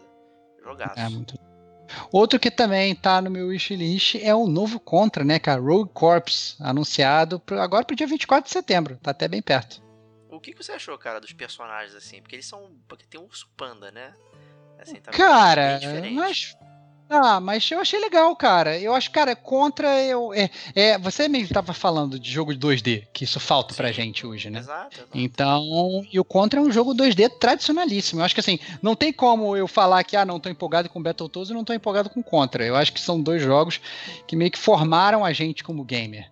Né, e eu acho que vale, né? Não, não é muito usual? É verdade, não é muito usual. Mas eu acho que vale a pena jogar e tá o wishlist pelo menos pra ver como é que é, cara. É, porque muita gente reclamou, ai, não é contra, tem um urso panda, não sei o que e tal. Mas ele é um twist shooter, eu acho que é uma evolução natural, né? Desse andar de uhum. lado pulando, né? E você tem um twist shooter aqui e tal. Só que, assim, o que eu curti é que o cenário ele é muito, muito dinâmico, né? Acontecem várias coisas, então você não, nunca tá, digamos, seguro, né? E acho que ele tem um pouco com, com isso, né, igual do, dos contas anteriores, né? Você tinha a fase que era lateral, de repente você tá naquela fase que tem que subir, ou então você tá naquela que você tá de costas, né, enfrentando a parede e tal, não sei o que. Então, assim, é, é, acho que a essência do conto foi esse dinamismo de cenário, né? Acho que pegou isso muito bem aí. E eu certamente também gostaria de conferir o, o, o Contra Roll Corps. Potencial tem, cara, vamos ver. Potencial. É, e também já está disponível o Contra né, Anniversary Collection aí com os mais diversos jogos da série Contra também. Esse sim, cara. Esse sim, esse é compra feita. Esse é muito bom, cara. É, e vamos ver então, né? É, eu, eu ainda não botei na wishlist não, tá? Eu quero, mas eu não sei se eu quero. Tá se segurando, tá se é. segurando. É. Te conheço, cara. Que aí de repente é melhor pegar o novo, né? Que eu, às vezes eu compro essas coleções, aí tipo, caralho, eu vou, vou lembrar. Aí eu jogo tipo um minuto cada jogo e aí pronto. Aí, não, aí não dá, né, cara? É, aí não dá. É. Eu sempre tô nessa, é. né? Eu não comprei nenhum. Tá comprando né? errado, né, cara? É. Mas você, mas você é isso, né, cara? Você agora que é, é um adulto, que tem mais dinheiro, tem menos tempo, e tal, você voltou a ser aquele seu game de antigamente. Comprava um milhão de piratas, jogava um minuto deles. Agora Exato. você compra um milhão de jogos originais, joga um minuto deles, porque você tem dinheiro. Né? Então, tô te vendo, cara. Escolha melhor seus jogos, cara. Escolha com sabedoria. É, eu só escolho jogo bom, cara. O problema é que não tenho tempo, mas é isso aí. Olha. é, então é isso aí pra E3, né? Eu queria antes de terminar aí perguntar qual foi a sua impressão final aí, Starbox. O que, que você achou overall Cara, eu achei uma boa conferência, né? Eu acho que ela realmente perdeu o brilho por não ter a Sony. É, fiquei Será triste. Por... de mídia sonista aí, certamente, cara. Não, não, não, não. Fiquei triste a Sony, pelo contrário, né? Porque eu acho que é, o combate, né? E aquela discussão de ah, qual foi melhor, quem ganhou e tal, e você ter aquela disputa entre as duas, faz as duas companhias serem melhores, né? Então, o fato da Sony ter saído a E3 ela perde em força, que é uma coisa que a gente já tinha antecipado que com certeza iria ocorrer e que na verdade é a tendência. A tendência é que todo mundo vai fazer na Nintendo Direct aí, né? Faça a tua, tua própria conferência streaming online. A Sony tem o State of Play e tal, cacete 4. Então, a, a tendência parece ser essa, né? A própria Sony também ela tinha falado que ela não ia para E3 porque ela também não tinha nada para mostrar muito relevante. Então também aquele negócio, né? Pick your battles, né? Escolha suas batalhas. Então acho que é, para entrar numa batalha para ser derrotado, eu acho que também só, só, só, só na verdade seria seria ruim para ela, né? Mas eu acho que a conferência perde, né? Perde muito e eu fico triste por, por não ter participado. Mas no overall, sendo o que foi, eu achei muito bom, cara. Eu acho que tiveram vários jogos aí muito bons que eu tô realmente ansioso para jogar. Então, o Elden Ring eu tô ansioso, o Cyberpunk, obviamente, eu tô super ansioso. O Star Wars, eu acho que tem grande potencial se o roteiro for bom, né? O Ghostwire Talk que a gente falou, o 12 Minutes que eu falei que é espetacular, parece ser um indie realmente muito bom. Então, assim, tem vários jogos aí que entraram para wishlist, que é o objetivo da E3, né? É realmente dar esse teaser para todo mundo, para todo mundo ficar querendo jogar os jogos, e eu acho que nesse sentido fizeram corretamente. E você, cara? Eu, assim, confesso que eu senti bastante falta de gameplay mais robusto e tal, e mostrar mais coisa, muita CG, muito trailer, muito videozinho. E assim, não, não vejo jogo pra ver filme, né? Eu quero jogar, quero ter toda aquela experiência e tal, assim, então E ainda tem um agravante que a gente tá naquele trocando de geração, né? Então, assim, tem gente que já tá se preparando para os jogos da próxima, né? Certamente, se os videogames já estão anunciados, eles provavelmente já existe alguma versão né, prototipada e tal, para que até os próprios desenvolvedores comecem a trabalhar ali, né? Os jogos na, na, naqueles, naquelas plataformas e tal, então já tá tendo toda aquela migração, então talvez, né? É, muitos, muitas coisas ousadas não tenham aparecido, mas Aí, cara, não para de sair jogo, tem jogo pra caceta disponível aí, tem certamente um que. Ou dois, ou três, ou cinco, ou dez que vai atender o gosto aí da galera. Assim, eu, honestamente eu saio feliz, na verdade, com 12 Minutes. Com o único jogo que eu não tinha hum. visto. Olha lá, cara, olha lá. e eu adorei a premissa, adorei tudo que tá ali e tal. E, puta, fiquei com muita curiosidade de jogar e vou, vou guardar ele no coração aqui até ele sair e poder já sair jogando ele com certeza. Então já valeu tudo aí, valeu o podcast da E3, não é E3 pra mim. Parabéns, cara, parabéns. E é isso aí, gamer como a gente.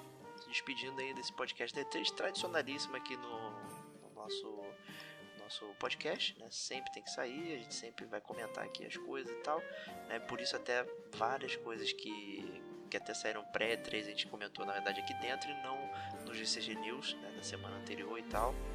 E também vamos evitar de comentar certas coisas que saíram aqui no próximo GCG News também.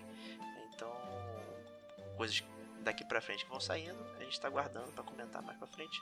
E é isso aí. Agradeço a todos aí, desculpem né, a demora em sair, mas a gente também tava esperando ter todo o material mais disponível que a gente possa comentar aí. Saiu mais um podcast gigantesco 3 do com a gente. Obrigado, T-Vox, como sempre aí.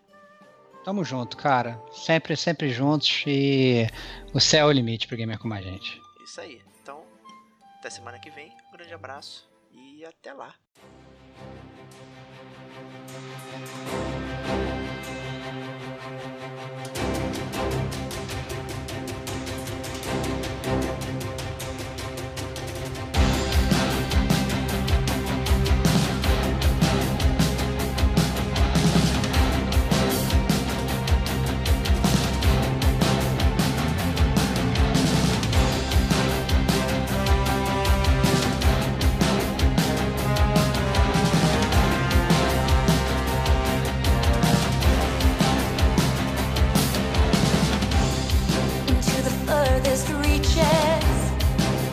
Unseen. Gather the fragments of my legacy. And in the broken pieces, a trail of evergreen to provoke the darkest.